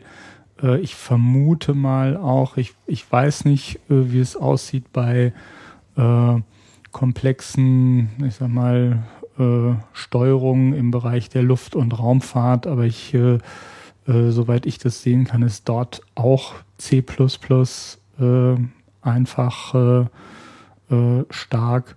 Und ja, bei den, bei den Betriebssystemen, ähm, also es ist vielleicht schade oder es ist ein Problem, dass äh, viele Betriebssysteme, ich meine, da war ja das äh, äh, nicht in C geschrieben sind, ähm, weil wenn man sich, also da fand ich das Beispiel hier auch auf dem, auf dem Kongress, äh, das, das Thema eben IO-Kit äh, auf der einen Seite, also die ganze Treiberebene, äh, wie es auf dem Mac äh, funktioniert versus äh, so die Art und Weise, wie unter Linux-Treiber geschrieben werden, wo man äh, den Code von einem Treiber kopiert äh, und dann Änderungen macht und einfach äh, leider keine Möglichkeit hat, äh, ja, diese seit, ich sag mal, 20 Jahren bekannten und so seit 10 Jahren verstandenen äh, äh, oder breit verstandenen Möglichkeiten zur äh, Abstraktion ähm, ähm, einzusetzen. Und eines der wichtigsten Prinzipien auch äh, im Zusammenhang mit Extreme Programming, aber wenn nicht gar das wichtigste Prinzip ist das äh, Dry-Prinzip, Don't Repeat Yourself. Das heißt, Duplicated Code ist einfach böse. Sprich, äh, in dem Moment, wo ich anfange hinzugehen und irgendwie mir ein Stück Code dupliziere und dort Änderungen vornehme, ist das zwar meistens der schnellste Weg oder oft der schnellste Weg zum Ziel, aber auch äh, dann der Weg in die Hölle, weil in dem Moment, wo ich nämlich äh, plötzlich einen Fehler äh, äh, finde, der im ursprünglichen äh, Code drin war, habe ich keine Ahnung, an wie vielen Stellen äh, dieser Fehler, an wie viele Stellen dieser Fehler Ja, aber macht mir. C++ an der Stelle da wirklich so einfach? Ja. Also da sehe ich ja, gut, dann ich mache erstmal die Kritik und du kannst Mhm. sie dann widerlegen. So, also ich sehe jetzt zunächst einmal äh, natürlich die Eigenschaft von C++ da statisch zu sein. Das heißt, in dem Moment, wo das Programm äh, übersetzt ist und wo ich irgendwie laufenden Code habe, dann ist das Programm weitgehend auf seine Datentypen festgelegt. Er kann nicht zur Laufzeit mal mit äh, anderen und neuen Daten äh, umgehen. Er ist nicht so in dem, in dem Sinne polymorph. Ähm, ich muss dann halt, wenn Ähnliches getan werden soll mit anderen Datentypen, muss ich dann eben auch wieder einen neuen Code erzeugen. An der Stelle mögen jetzt vielleicht die äh, Templates äh, mit reinspielen. Das kannst du ja mal kurz erklären. Also das ist auf jeden Fall so ein Problem, äh, was ich an der Stelle sehe und äh, finde das jetzt nicht unbedingt einfach auf den ersten Blick. Also Mhm. wie, wie geht Ja. man denn, was, was ist denn das mit diesen Templates? Vielleicht kannst du das nochmal ein bisschen genauer erläutern, weil ich glaube, Ne? das ist eine der wesentlichen Argumente, warum C++ doch nicht so scheiße ist. Mhm. Also, okay, das sind jetzt, also das eine hat mit dem anderen erstmal nicht äh, unbedingt äh, Mhm. was zu zu tun, aber zunächst mal, okay, mit den, mit den Templates im, im einfachsten Fall äh, unter äh, Java kennt man sie nun mittlerweile äh, auch als sogenannte Generics, äh, ist zunächst mal, dass ich äh, mh, ja meinen Typen, äh, den ich äh, in, in einem bestimmten Objekt oder in einem bestimmten Funktionsblock äh, habe, dass ich äh, zur Compile-Zeit äh, diesen Typen äh, nicht vorher festlege, sondern äh, in der Lage bin, dieses, dieses Objekt mit unterschiedlichen Typen zu instanzieren. Also im einfachsten Fall, sagen wir mal, ich habe jetzt eine Matrizenmultiplikation und äh, möchte einmal Fließkommazahlen, also mit einfacher Genauigkeit, mit Floats oder mit Fließkommazahlen mit doppelter Genauigkeit äh, den Code implementieren. In C beispielsweise müsste ich das Ganze zweimal hinschreiben. Einmal äh, mit Floats und einmal mit Doubles. Mhm. In C++ äh, setze ich eben äh, ein Template-Argument davor und sage dann, jetzt hätte ich bitte gerne einmal das Objekt oder die gesamte Funktionalität mit Floats und einmal mit Doubles. Und der Compiler generiert dann einmal den Code, wo Floats verwendet werden und einmal den Code, wo Doubles verwendet werden. Aber der Algorithmus als solcher bleibt der, der Algorithmus gleiche. bleibt der gleiche. Ich muss ihn nur einmal hinschreiben und er wird aber vom Compiler eben zweimal, einmal für Floats, einmal für Doubles, meinetwegen auch noch für Ints und Shorts und wenn ich will, gut, bei Matrizen macht es keinen Sinn, aber ich kann es dann auch für Strings oder für, dass ich kleine grüne Männchen äh, mhm. halt äh, dort äh, hineinreichen. So, das ist äh, jetzt äh, erstmal sozusagen der ähm, die die Basis. Jetzt kommt aber noch ein zweiter Mechanismus hinzu, das sogenannte äh, Overloading. Overloading äh, in C++ bedeutet, dass äh, wenn ich eine, eine Funktion habe, zunächst mal. Dann hat die eine Argumentliste äh, mit einer bestimmten Signatur. Also ich habe als erstes äh, möchte die Funktion gerne eine Integer haben, äh, als äh, zweites meinetwegen ein String und als drittes Argument eine Fließkommazahl. So eine sogenannte Signatur. Und äh, so, äh, und ich kann jetzt eine Funktion mit äh, demselben Namen, aber unterschiedlichen Signaturen haben. Also ich kann halt eine haben, äh, die äh, oder machen wir es mal etwas, etwas einfacher, das, das Beispiel angenommen, ich habe eine Funktion, die heißt jetzt Maximum. Ähm, dann kann ich jetzt eine Funktion haben, die mir das Maximum, äh, äh, äh die halt als Argument eine Fließkommazahl, eine Float oder eine Double oder eine Int oder ein, ein Character äh, äh, nimmt. So, die heißen alle identisch Maximum und es gibt aber eben vier verschiedene Implementierungen äh, davon, die halt jeweils äh, anderen Code ausführen, die ich einfach direkt hinschreiben kann. So, und der Compiler, ich muss aber, wenn ich es benutze, sage ich nur Maximum, stecke irgendein Argument äh, rein und der Compiler wählt den dazu passenden Typen aus meiner Liste von Funktionen, die ich hingeschrieben habe, aus. So mächtig, so richtig mächtig wird das jetzt in Verbindung mit dem Template-Mechanismus. Ich könnte natürlich auch Maximum, kann ich jetzt auch als Template-Funktion hinschreiben. Ähm, und kann halt eine allgemeine Maximumfunktion, die als Implementierung, äh, wo drin steht, wenn, also Maximum, wenn a größer b, dann gib a zurück, äh, sonst b. Ja? Äh, die kann ich als allgemeine Funktion hinschreiben. Jetzt kann ich aber äh, eben mit diesem Overloading eben bestimmte Spezialisierungen für ganz bestimmte Typen machen. Also ich kann halt für eine Float oder für eine Double-Funktion jetzt nochmal extra eine Funktion hinschreiben und die wird dann ausgewählt statt der allgemeinen Template-Variante. Äh, äh, das heißt, ich kann quasi in meinem Typensystem was ich, was ich habe, kann ich sagen, okay, hier ist die allgemeine Lösung und für bestimmte Typen habe ich hier jetzt noch eine spezielle Sonderlösung. Und als Benutzer, der jetzt die Funktion aufruft, brauche ich mich nicht, nicht drum zu kümmern, welche Lösung jetzt genommen wird. Er nimmt halt äh, eben genau äh, entsprechend die passende. So. Und dieses Ganze wiederum kann ich über mehrere Stufen äh, hinweg äh, machen. Und äh, was für Stufen? Ähm, naja, ich kann äh, ich kann Objekte haben, die mit äh, also äh, äh Klassen, die, Temp die über Template-Argumente instanziert werden. So kann jetzt äh, Spezialisierungen haben und äh, kann jetzt wiederum sagen, okay, wenn diese Spezialisierung, äh, wenn dieser Spezialisierungsfall eintritt, also wenn es eine Double ist, dann bitte äh, instanziere ähm, dieses Objekt mit äh, wiederum äh, äh, dem und dem Code. Äh, und äh, das kann ich eben, wie gesagt, über mehrere, mehrere Stufen hinweg machen. Das heißt, ich habe einen bestimmten Typ.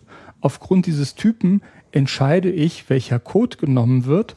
Dieser Code wiederum nimmt, äh, verwendet wiederum äh, ein weiteres Objekt zur Implementierung, äh, was wiederum Template-Argumente hat, die aber äh, eventuell ganz andere sein können. Das heißt, ich kann mir sozusagen so ein, ein Geflecht, ein Typensystem aufbauen, ähm, wo aber warum sollte ich das tun? Also ich ähm. meine, das klingt jetzt, also das könnte mhm. jetzt kaum kaum komplizierter klingen. Mhm. Ja, also mir ist jetzt nicht so hundertprozentig klar geworden. Okay. Äh, warum sollte ich okay, jetzt diesen, diese, diesen, diese Qual auf mich mhm. nehmen, so viele Einzelentscheidungen zu fällen, nur damit es dann irgendwie in etwas schneller läuft? Okay. Ich meine, in der dynamischen Sprache habe ich all das, was du jetzt mhm. erzählt hast, mhm. soweit ich dir äh, habe folgen können, mhm sozusagen beschreibst du einfach das Default-Verhalten einer dynamischen mhm. Programmiersprache. Mhm. Es wird einfach zur Laufzeit das Richtige genommen. Okay, fertig. Erstens wird äh, dort passiert das halt nicht zur Laufzeit, sondern Klar. zur Compile-Zeit. So und aber ein, ist das wirklich ja, ein Vorteil? Ein Anwendungs ein Anwendungsfall beispielsweise, der halt äh, sehr nett ist. Angenommen, ich äh, habe eine Funktion, äh, sogenannten Remote Procedure Call, meinetwegen. Ähm, das heißt, ich habe eine Funktion, die möchte ich lokal aufrufen, möchte aber, dass die Argumente dieser Funktion eingepackt werden.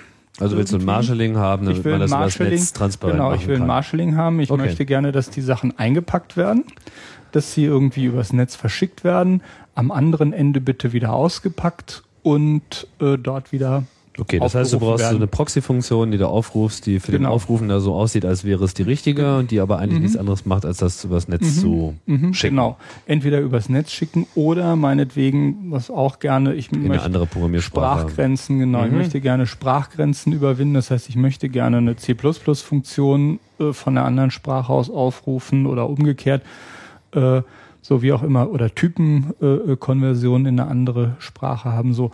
Und das kann ich also entweder äh, gibt es dort den Mechanismus, was man lange auch benutzt hat oder auch noch teilweise benutzt, äh, sind äh, sogenannte IDL-Compiler, wo ich äh, einen Code-Generator anwerfe, der generiert mir dann so einen Glue-Code, der äh, irgendwie äh, ja Dinge tut. Also ich habe dann halt Code-Generatoren.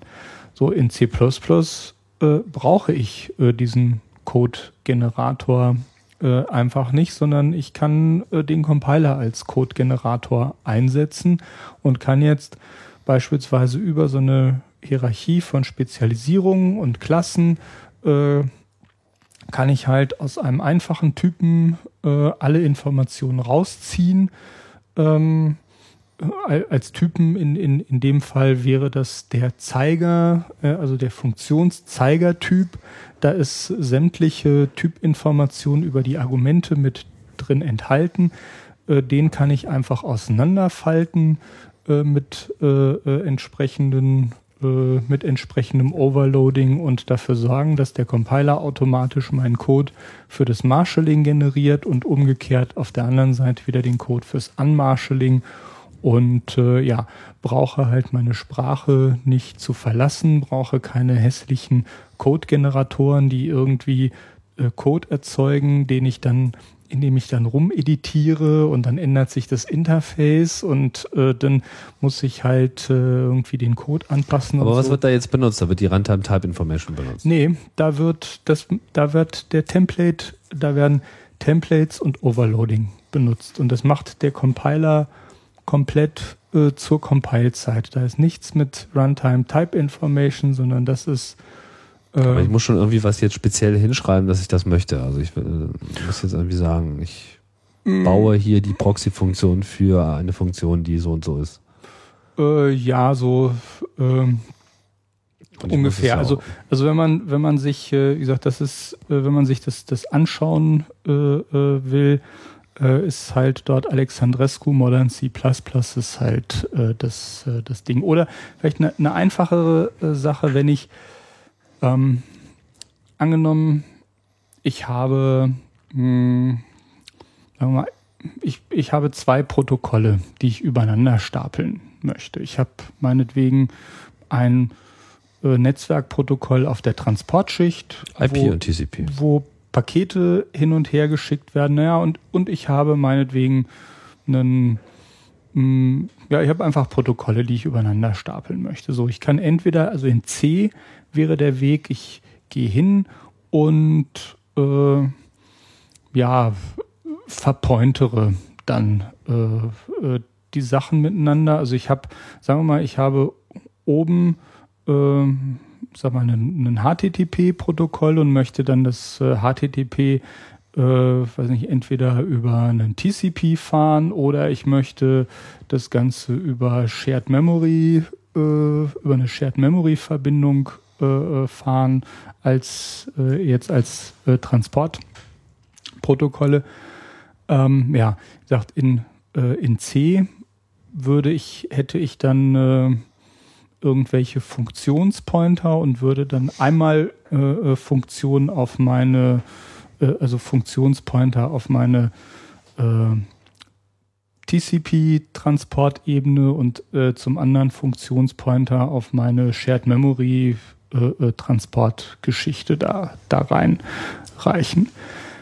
Ähm, in C mit dem Template-Mechanismus habe ich jetzt die, noch eine dritte Möglichkeit, statt äh, also äh, dort kann ich halt äh, sogenannte, also das Ganze policy-based machen. Das heißt, ich habe eine Klasse, ähm, die macht meine, äh, meine TCP, eine andere Klasse, die macht meine Shared Memory äh, Kommunikation. Ich habe eine dritte Klasse, die macht irgendwie HTTP.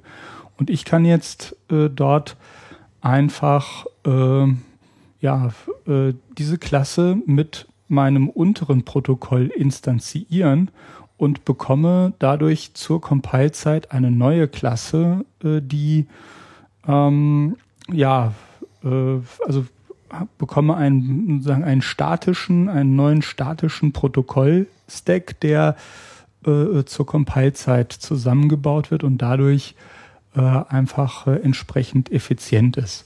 Oder vielleicht, gut, das Beispiel ist vielleicht nicht, nicht ganz ideal, aber wofür es man häufig, also für wir es einsetzen, angenommen, ich habe äh, eine Implementierung von irgendwas, die ist multithreaded und eine nicht multithreaded äh, äh, Implementierung. So einmal mit, einmal ohne Synchronisation.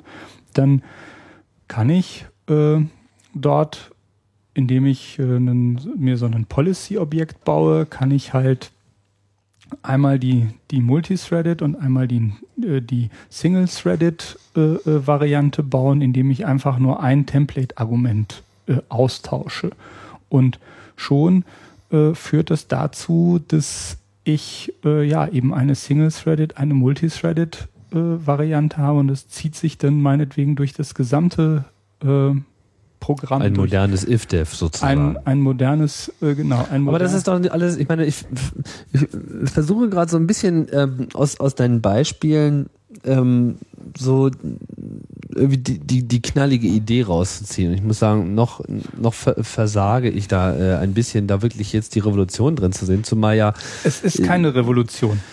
Ähm, naja, zumindest die Revolution meine, meine, meines, meiner, meiner Programmieransätze. Ja, also wo ich äh, sage, ja, okay, alles klar, das löst jetzt irgendwie eine ganze Menge Probleme, weil das sind ja nun alles äh, spezielle Sachen, Nein, wo ich mir auch tausend andere Ansätze ja, vorstellen könnte, die nicht weniger kompliziert ja, klingen. Naja, es löst, also sagen wir so, es löst einmal das Problem, natürlich kann man äh, äh, jedes Problem auf sehr viele verschiedene Arten lösen. In dem Fall ist noch der Vorteil, dass der Compiler durch sein Typensystem, also in Verbindung mit dem Typensystem, mit dem Constness, dass der Compiler dir sehr viele Fehler äh, einfach äh, ja, erkennt und dir sagt, hey, hier ist ein Problem. Das heißt, du hast unter C++ sehr häufig den Effekt, wenn du richtig C++ programmierst, dann brauchst du ziemlich lange, um das Ganze durch den Compiler zu bekommen. Aber nachdem du es einmal durch den Compiler durch hast, äh, funktioniert es sehr häufig äh, äh, bereits. Wenn du äh, eben beim Design die richtigen Paradigmen äh, äh, benutzt hast, also das ist, das ist tatsächlich sehr oft der Effekt, ähm, wenn du C benutzt, wenn du es oder wenn du es richtig benutzt, wenn du die Mechanismen richtig benutzt, dass ja sehr komplexe Dinge äh, plötzlich auf Anhieb funktionieren. Was würdest du denn jetzt empfehlen für jemanden, der so mit Grund, in Grundzügen, vielleicht auch schon in Grundzügen C äh, kann, vielleicht auch schon seit ein paar Jahren äh, aktiv betreibt? Du hast ja die These aufgestellt, man müsse äh, mhm. C noch wirklich lange vor sich her treiben, bis man äh, das Biest wirklich äh, gezähmt hat. Äh, was würdest du denn so raten, an welche Ressourcen man sich ranmacht, um der Sache wirklich Herr zu werden? Ja, okay, bei den, bei den Ressourcen kann man sagen, also ein Muss natürlich für jeden C++-Programmierer ist äh, das äh, Buch von Strostrup, The C++ Programming Language. Äh, ich glaube, aktuell ist immer noch die dritte äh, Ausgabe. Ähm, das ist so das, das äh, Standardwerk. Für Einsteiger ist es manchmal, äh, äh, ähm, also ist auch sehr beliebt von Lippmann, der C äh, Primer, ähm, der etwas noch, äh, ich sag mal, ja, etwas angenehmer die, die Dinge darstellt, aber äh, auch, äh, also irgendwann äh, so äh, äh, liest man dann eher den Strustrup und der da steht auch, ich sag mal, fast alles drin, was man wissen muss und da kann man mal alles, alles nach ähm, mhm. äh, lesen. So, wenn man jetzt den, ich sag mal, äh, die, die schneller zu den Danen äh, äh, kommen will, gibt es, also es gibt eine ganze Reihe von Protagonisten, die sehr gute Bücher äh, geschrieben haben. Allen voran, also Scott Myers, der mit seiner Effective C++ und More Effective äh, C++ äh, äh, Reihe sehr viele nützliche äh, äh, Idiome äh, dann beschrieben hat. Dann, ich meine, Alexandrescu habe ich genannt, wie gesagt, Modern C++ Design ist einfach ein, ein Ding. Gut, und dann gibt's noch so andere ähm, Dinge, die man auch äh, sich, sich hinstellen äh, sollte noch äh, bei den Büchern. Also für die Standard Library ist, äh, also Usutis, C++ Standard Library ist so das, das Werk. Irgendwann kann man sich dann auch noch Lacos äh, mit Large Scale C++ äh, Design ist auf jeden Fall auch noch ein Thema. Ähm, und ähm, dann äh, noch gibt es ein Buch, also zum, zum Tunen, also wenn man halt C++-Code schnell machen will, gibt es halt noch einen Efficient äh, äh, C++ von äh, ja, Bulka und äh, Mayhew, äh, wo wirklich ähm, hands-on äh, äh Tipps, um C++-Programme schneller zu machen, also äh, die auch äh, sehr gut funktionieren. Das ist so das Thema Bücher. Ähm, so, also da und da reicht aber auch dann, also das, was ich jetzt genannt habe, da kommt man. Da kann man bestimmt äh, ganz gut Zeit mit verbraten. Sehr, ne? sehr weit mit. Dann, wenn man so richtig. Finde ich aber bedenklich, dass man erstmal so Bücher braucht, äh, um die Programmiersprache auch effektiv und mhm. effizient äh, oder large scale ja. auch anwenden ja, zu können. Ja, das ist, das ist äh, dann äh, gibt es äh, also nach wie vor, es gibt eine sehr berühmte äh, äh Newsgroup Complang C++ Moderated oder CLCM genannt. Da äh, sollte man zu irgendeinem Zeitpunkt mal ein halbes Jahr oder ein Jahr äh, äh rumhängen. Äh. Ist das noch eine von diesen Newsgroups, wo wirklich ist, wo es ums Thema geht? Die geht, da geht's, also die ist halt moderated. Ah, verstehe. Und da sind halt äh, die ganzen Gurus und man sollte also mindestens so drei bis sechs Monate mitlesen, bevor man irgendwie dort auch nur äh, daran denkt, äh, irgendwie auch nur zu posten.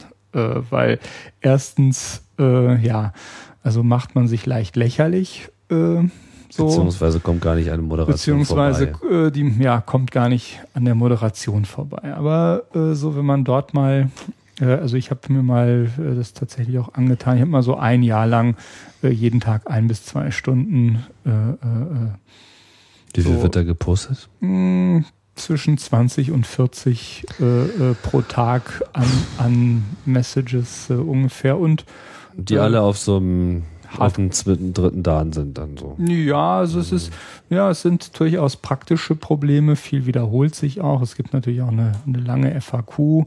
Aber es ist, äh, ja, also man, da kriegt man halt sehr viel äh, vom Wesen der Dinge mit. Dann äh, boost.org äh, so als äh, Website äh, auf jeden Fall ist ein Thema, wo qualitativ sehr hochwertige C++-Bibliotheken zu finden sind, die halt zwar noch nicht in den Standard eingeflossen sind, die aber so durchaus die Qualität haben, mit der Standardbibliothek äh, äh, vergleichbar.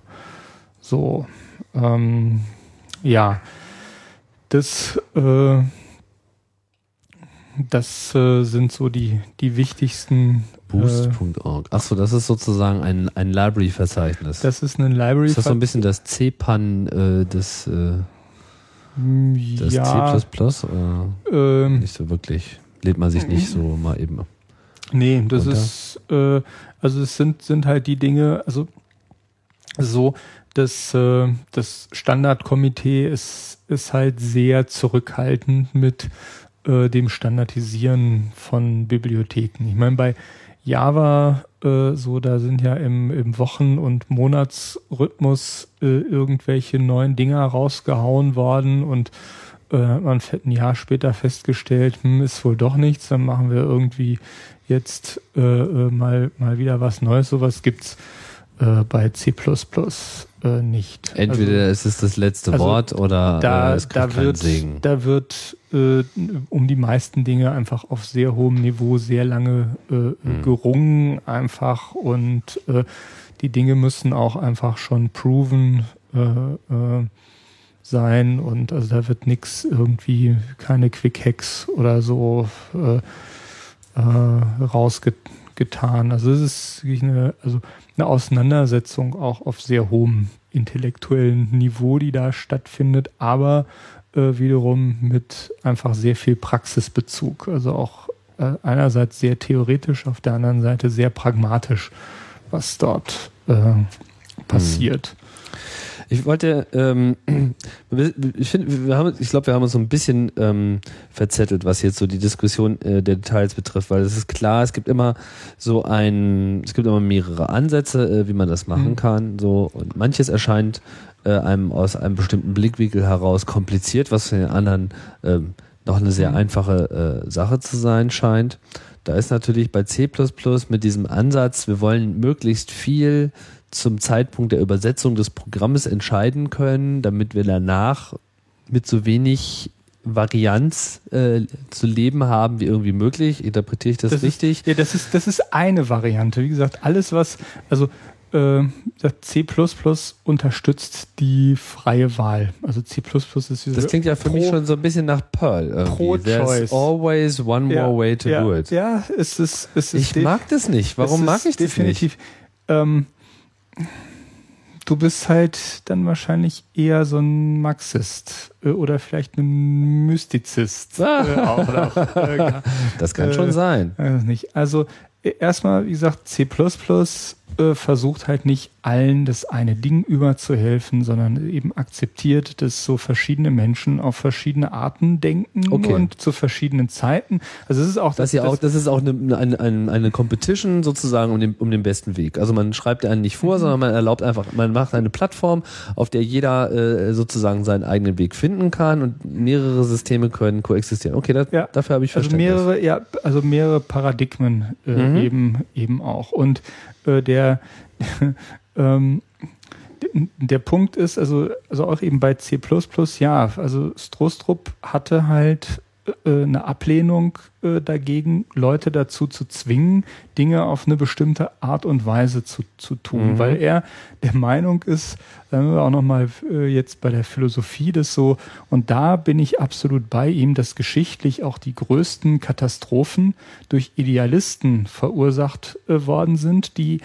andere äh, nur zu ihrem Besten äh, zu irgendetwas äh, äh, zwingen äh, äh, wollten. Klingt nach Politik. Und, ja, ja. Mhm. Nee, aber sowas, also so ein Idealismus ist zwar nett so, man meint irgendwie im Besitz des Heiligen Grals zu sein und alle müssen es jetzt irgendwie so tun, aber irgendwie das äh, führt halt aus seiner Sicht nee, zum Leiden Unschuldiger so und aber das Schlimmste ist, es bringt sogar auch noch Wahn und Verderben äh, über diese Idealisten äh, äh, so. Ich habe eine These. Mhm. vielleicht, ähm, vielleicht trifft es das ja.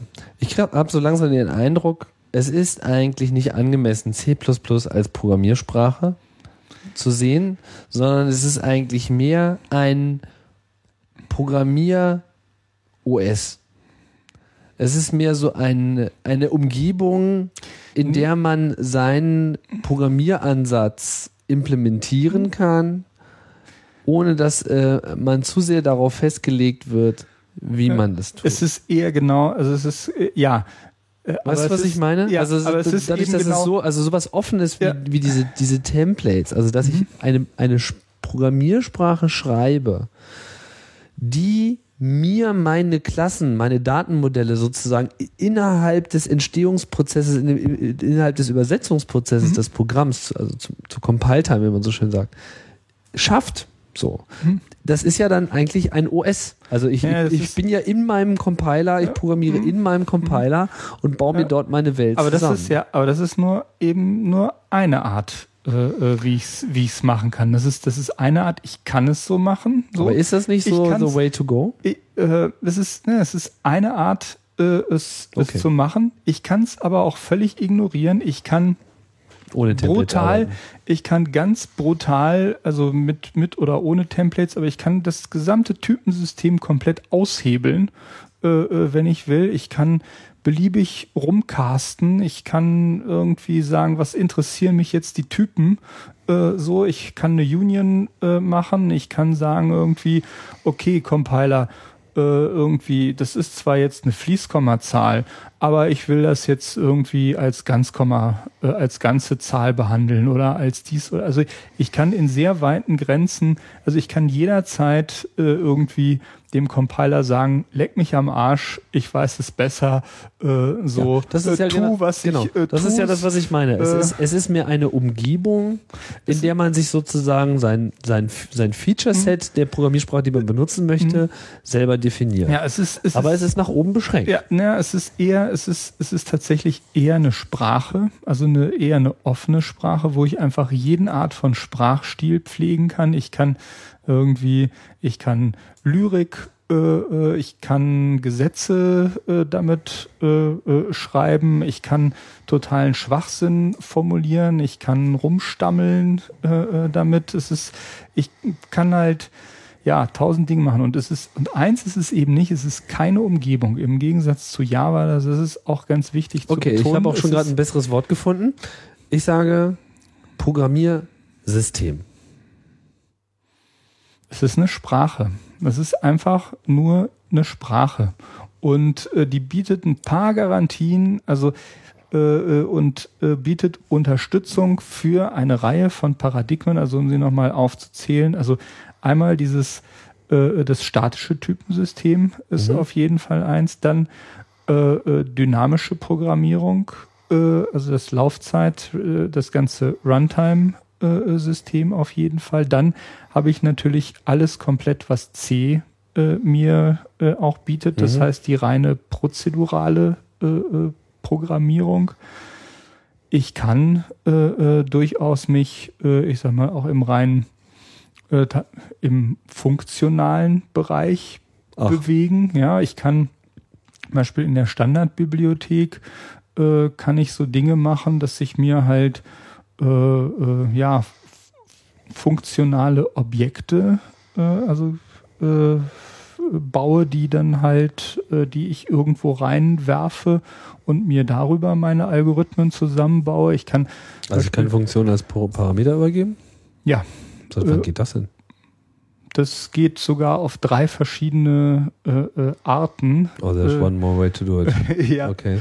Äh, also ich kann zum Beispiel sagen, äh, also es gibt ein, ein Count, eine Count-If-Funktion und der kann ich dann halt einen Prädikat da kann ich ein Prädikat reinwerfen, was entweder ein Function Pointer ist oder was sogar äh, über den Template-Mechanismus äh, äh, als statische Funktion vom Compiler bereits äh, äh ausgewertet wird. Wie jetzt, es gibt eine Funktion, also meine funktionelle Programmiersprache, reden wir davon, dass dann Funktionen so First-Class-Objects sind, dass ich mit denen genauso umgehen kann wie mit dem Int?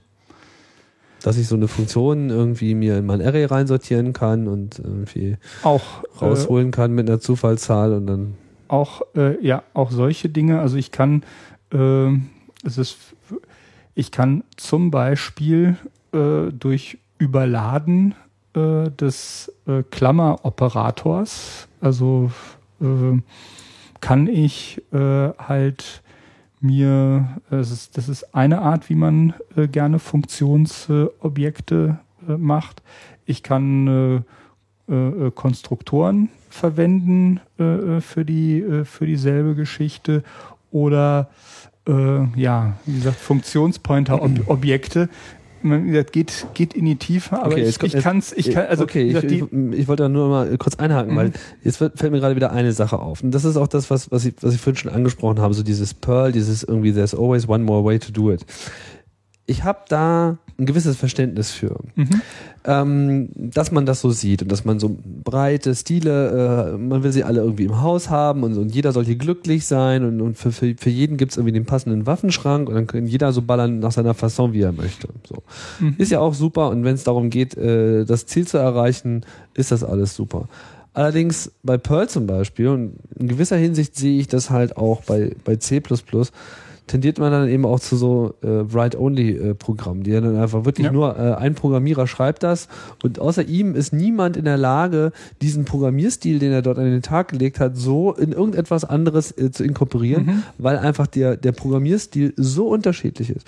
Während ich bei homogeneren äh, Systemen mhm. wie äh, Lisp-basierte Systeme, ich will jetzt nicht wieder mit mhm. Düllen anfangen, ähm, mit der Sprache mhm. auch ein gewisser ja. Duktus einhergeht, auch mhm. mit dem Anspruch, dass man damit auch alles tun mhm. kann, mhm. ja, weil man sich nicht im eigentlichen ja. Sinne beschränkt, sondern nur für einen bestimmten Stil ja. entscheidet. Ich gebe dir da auf jeden Fall recht, dass es äh, so ist. Also gerade im Gegensatz zu Java, also in Java kann man eigentlich keine Sachen tun, die irgendwie schwer zu verstehen äh, wären, außer gewaltige äh, Bibliotheken mit äh, komplexen Semantiken zu bauen, mhm. aber so die Sprache an sich ist halt an Trivialität äh, äh kaum zu überbieten im, äh, also äh, es wurde auch, äh, also äh, weiß nicht, ob ich den schon erzählt hatte, also das Java irgendwie C minus minus äh, äh, äh, ist ähm, ja Java-Bashing dann in einem anderen Podcast. Äh, äh, ich ja. überlege ja tatsächlich einen Podcast ja. über Java zu machen. Ja, das Ich wäre auf, also Java hat sicherlich, also es ist auf jeden Fall ein Vorteil von, von Java und C++ äh, ist, ist tatsächlich äh, das Problem, dass man Dinge äh, schreiben kann in C++, äh, die, ähm, die nicht einfach zu verstehen äh, sind oder gar nicht zu verstehen sind. Aber äh, das hat halt auch was mit dieser, wie gesagt, mit dieser ja, Dan-Geschichte zu tun. Also jemand, äh, ich sag mal, es, es ist dann so, was man nicht erwarten kann, ist, dass jemand, der halt jetzt so mit dem dritten oder vierten oder fünften Dan äh, operiert und äh, eben auf dieser Ebene äh, äh, Code schreibt, ähm, dass äh, der von jemandem mit einem gelben oder roten Gürtel äh, irgendwie, also der sieht das zwar, aber der, äh, also der durchblickt es schlichtweg einfach nicht. Aber jemand anderer, der mit äh, ebenfalls auf dem dritten oder vierten Dan äh, operiert, hat relativ wenig Probleme, ähm, so zu verstehen, äh, was dort abgeht. Und äh, also da und da gibt es sogar eine, eine sehr mächtige Kommunikation, die dann stattfindet, wo halt dann in sehr, sehr kompakter Form einfach ganz äh, äh, komplexe Dinge dann äh, kommuniziert äh, werden können. Und was man auch noch sehen muss, ähm, es gibt schon, äh, also viele Dinge macht man äh, eben in den Standardbibliotheken. Das heißt, es gibt, also in der Standardbibliothek sind halt äh, ja sehr viele Dinge, äh, sehr viele Muster, Pattern, äh, wie man die Sprache verwendet, die tauchen immer wieder auf. Und wenn man die einmal kennt, so, also äh, Iteratoren oder andere Dinge, die gar nicht, äh, die jetzt gar nicht so in der, in der Sprache an sich festgelegt sind, sondern die halt äh, mehr auf der Konventionsseite funktionieren. Ich meine, es ist nicht so schlimm wie bei Lisp, wo die in der Sprache irgendwie fast gar nichts ist und äh, äh, dann halt über die äh, letztendlich über die Libraries äh, wiederum komplett neue Sprachen in, in äh, äh, Lisp, äh, also wie die, zum Beispiel dieses For-Makros äh, in, in Lisp ist, äh, glaube ich, eine komplett eigene Programmiersprache äh, äh, für sich.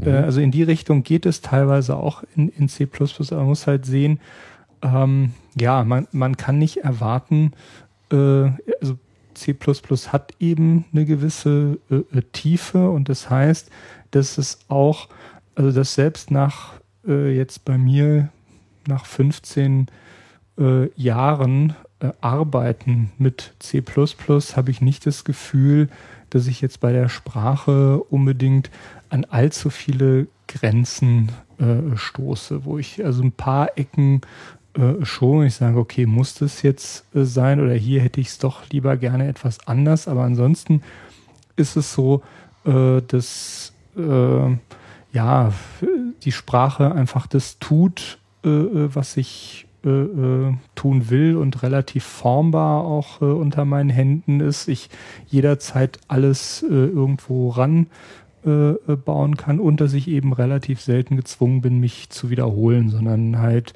die gemeinsamen Dinge, also ich habe sehr viele Möglichkeiten, Gemeinsamkeiten zu abstrahieren und in irgendeiner Form gar nicht so sehr, also nicht unbedingt objektorientiert, sondern da gibt es Haufen anderer Möglichkeiten, wie ich halt gemeinsamen Code äh, äh, rausziehen ziehen kann und das ist, ja, es ist einfach äh, eine, äh, eine befriedigende Art mit einer entsprechenden ja, Tiefe. Ähm, ohne und, und dann, vielleicht noch als äh, letzten Punkt, es gibt, ich meine, es gibt einen äh, Test noch für Programmiersprachen, der sehr einfach ist und äh, der aber schon mal Programmiersprachen einfach in verschiedene Gruppen trennt, nämlich äh, in dem Fall einen ganz einfachen Micro-Benchmark, äh, wie viel, also wie schnell kann ich in der Programmiersprache einen Zähler äh, äh, betätigen, so, oder wie viele Funktionsaufrufe kann ich maximal äh, so in einer Sekunde äh, ablaufen lassen. Und äh, da ist es so, dass ich auf aktuellen Prozessoren kann ich in C++ äh, halt einfach zwei bis drei Milliarden äh, Zählschritte äh, durchführen, genauso viel wie in Assembler. Java kommt mit den besten Just-in-Time-Compilern äh, so, je nachdem, also Faktor 4 langsamer. Also bei, bei Java bin ich, äh, bin ich einfach schon mal, wenn ich das Maximum erreichen will, also es ist schon mal 5, ja, 25 äh, Prozent. Und deine und die ganzen dynamischen äh, Sprachen oder Skriptsprachen, die auch ihre Berechtigung haben, äh, wiederum äh, äh auf einer anderen Ebene, die sind dann Faktor 100, 1000, 10.000, 100.000 langsamer als C++. Also ich fasse mal zusammen, C++ ist äh, Performance plus man kann alles so machen, wie man es für richtig hält. Ähm, es ist ein Power-Tool für Profis. Ein Power-Tool für Profis, man braucht aber irgendwie den richtigen Gürtel. Welchen hast du jetzt? Ah, ich würde. Hast du schon den schwarzen? Ich würde sagen, ja, ja. Äh, Schwarzer ach, da geht es ja erst los dann mit den Dans. Mit den Dan, genau. Bis wohin? Äh, also ich würde sagen, es gibt sowas wie den neunten äh, äh, Dan. Ähm, also ich würde sagen, dass ich mich irgendwo äh, bei den Dan so äh, vielleicht dritten, vierten, fünften irgendwo in der Gegend, wenn man jetzt, wenn man jetzt sagt, so jemand wie Alexandrescu oder er äh, ist dann halt äh, so der Guru, der den neunten oder zehnten äh, äh, äh Dan äh, hat. Straustrup auch?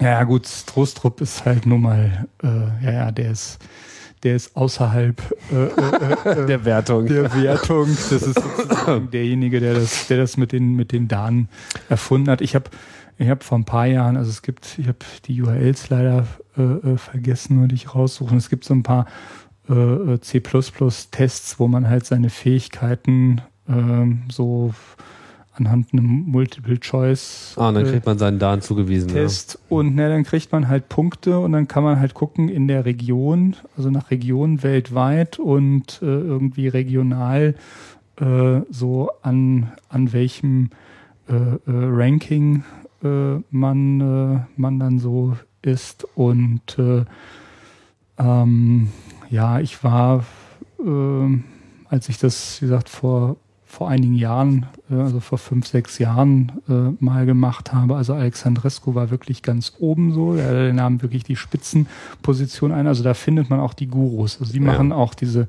Tests und es ist, also wenn man, ich will mal gucken, ob ich noch für die, die URL dann, dann raussuchen kann. Und ich bin zumindest äh, irgendwie in äh, Deutschland äh, bin ich unter die Top 10 seiner Zeit äh, äh, was das Scoring angeht und weltweit unter die Top 100 äh, damals gekommen bei, ich weiß nicht, 20.000, 30.000 Leuten, die den Test gemacht haben. Also was auch immer das bedeuten mag. Aber es ist. Also Leute, ihr hört schon, ähm, Vorsicht, wenn ihr Pavel in der Straßenbahn begegnet, der hat den dritten Dan. Ich denke, wir äh, schließen das jetzt hier mal ab. Das war ein Versuch, wieder mal, ähm, mal eine Programmiersprache nicht so sehr aus ihren einzelnen Features heraus zu beschreiben, sondern irgendwie aus seinen äh, Wesensaspekten und äh, sonstigen Philosophien. Ob wir da, da jetzt äh, Erfolg gehabt haben, das sei mal euch überlassen. Ähm, verbunden mit der immer wiederholten Aufforderung, Feedback zu geben zu Chaos Radio Express über alle Kanäle, die wir da äh, haben. Da ist einerseits das Blog, Blog chaosradio.ccc.de, da hat jede CAE-Sendung auch seinen eigenen Eintrag. Oder ihr schreibt eine E-Mail an chaosradio.ccc.de, das wird auch alles gelesen und beantwortet. Ja, und äh, ich bedanke mich, Pavel. Und ich sage Tschüss, bis bald bei Chaos Radio Express.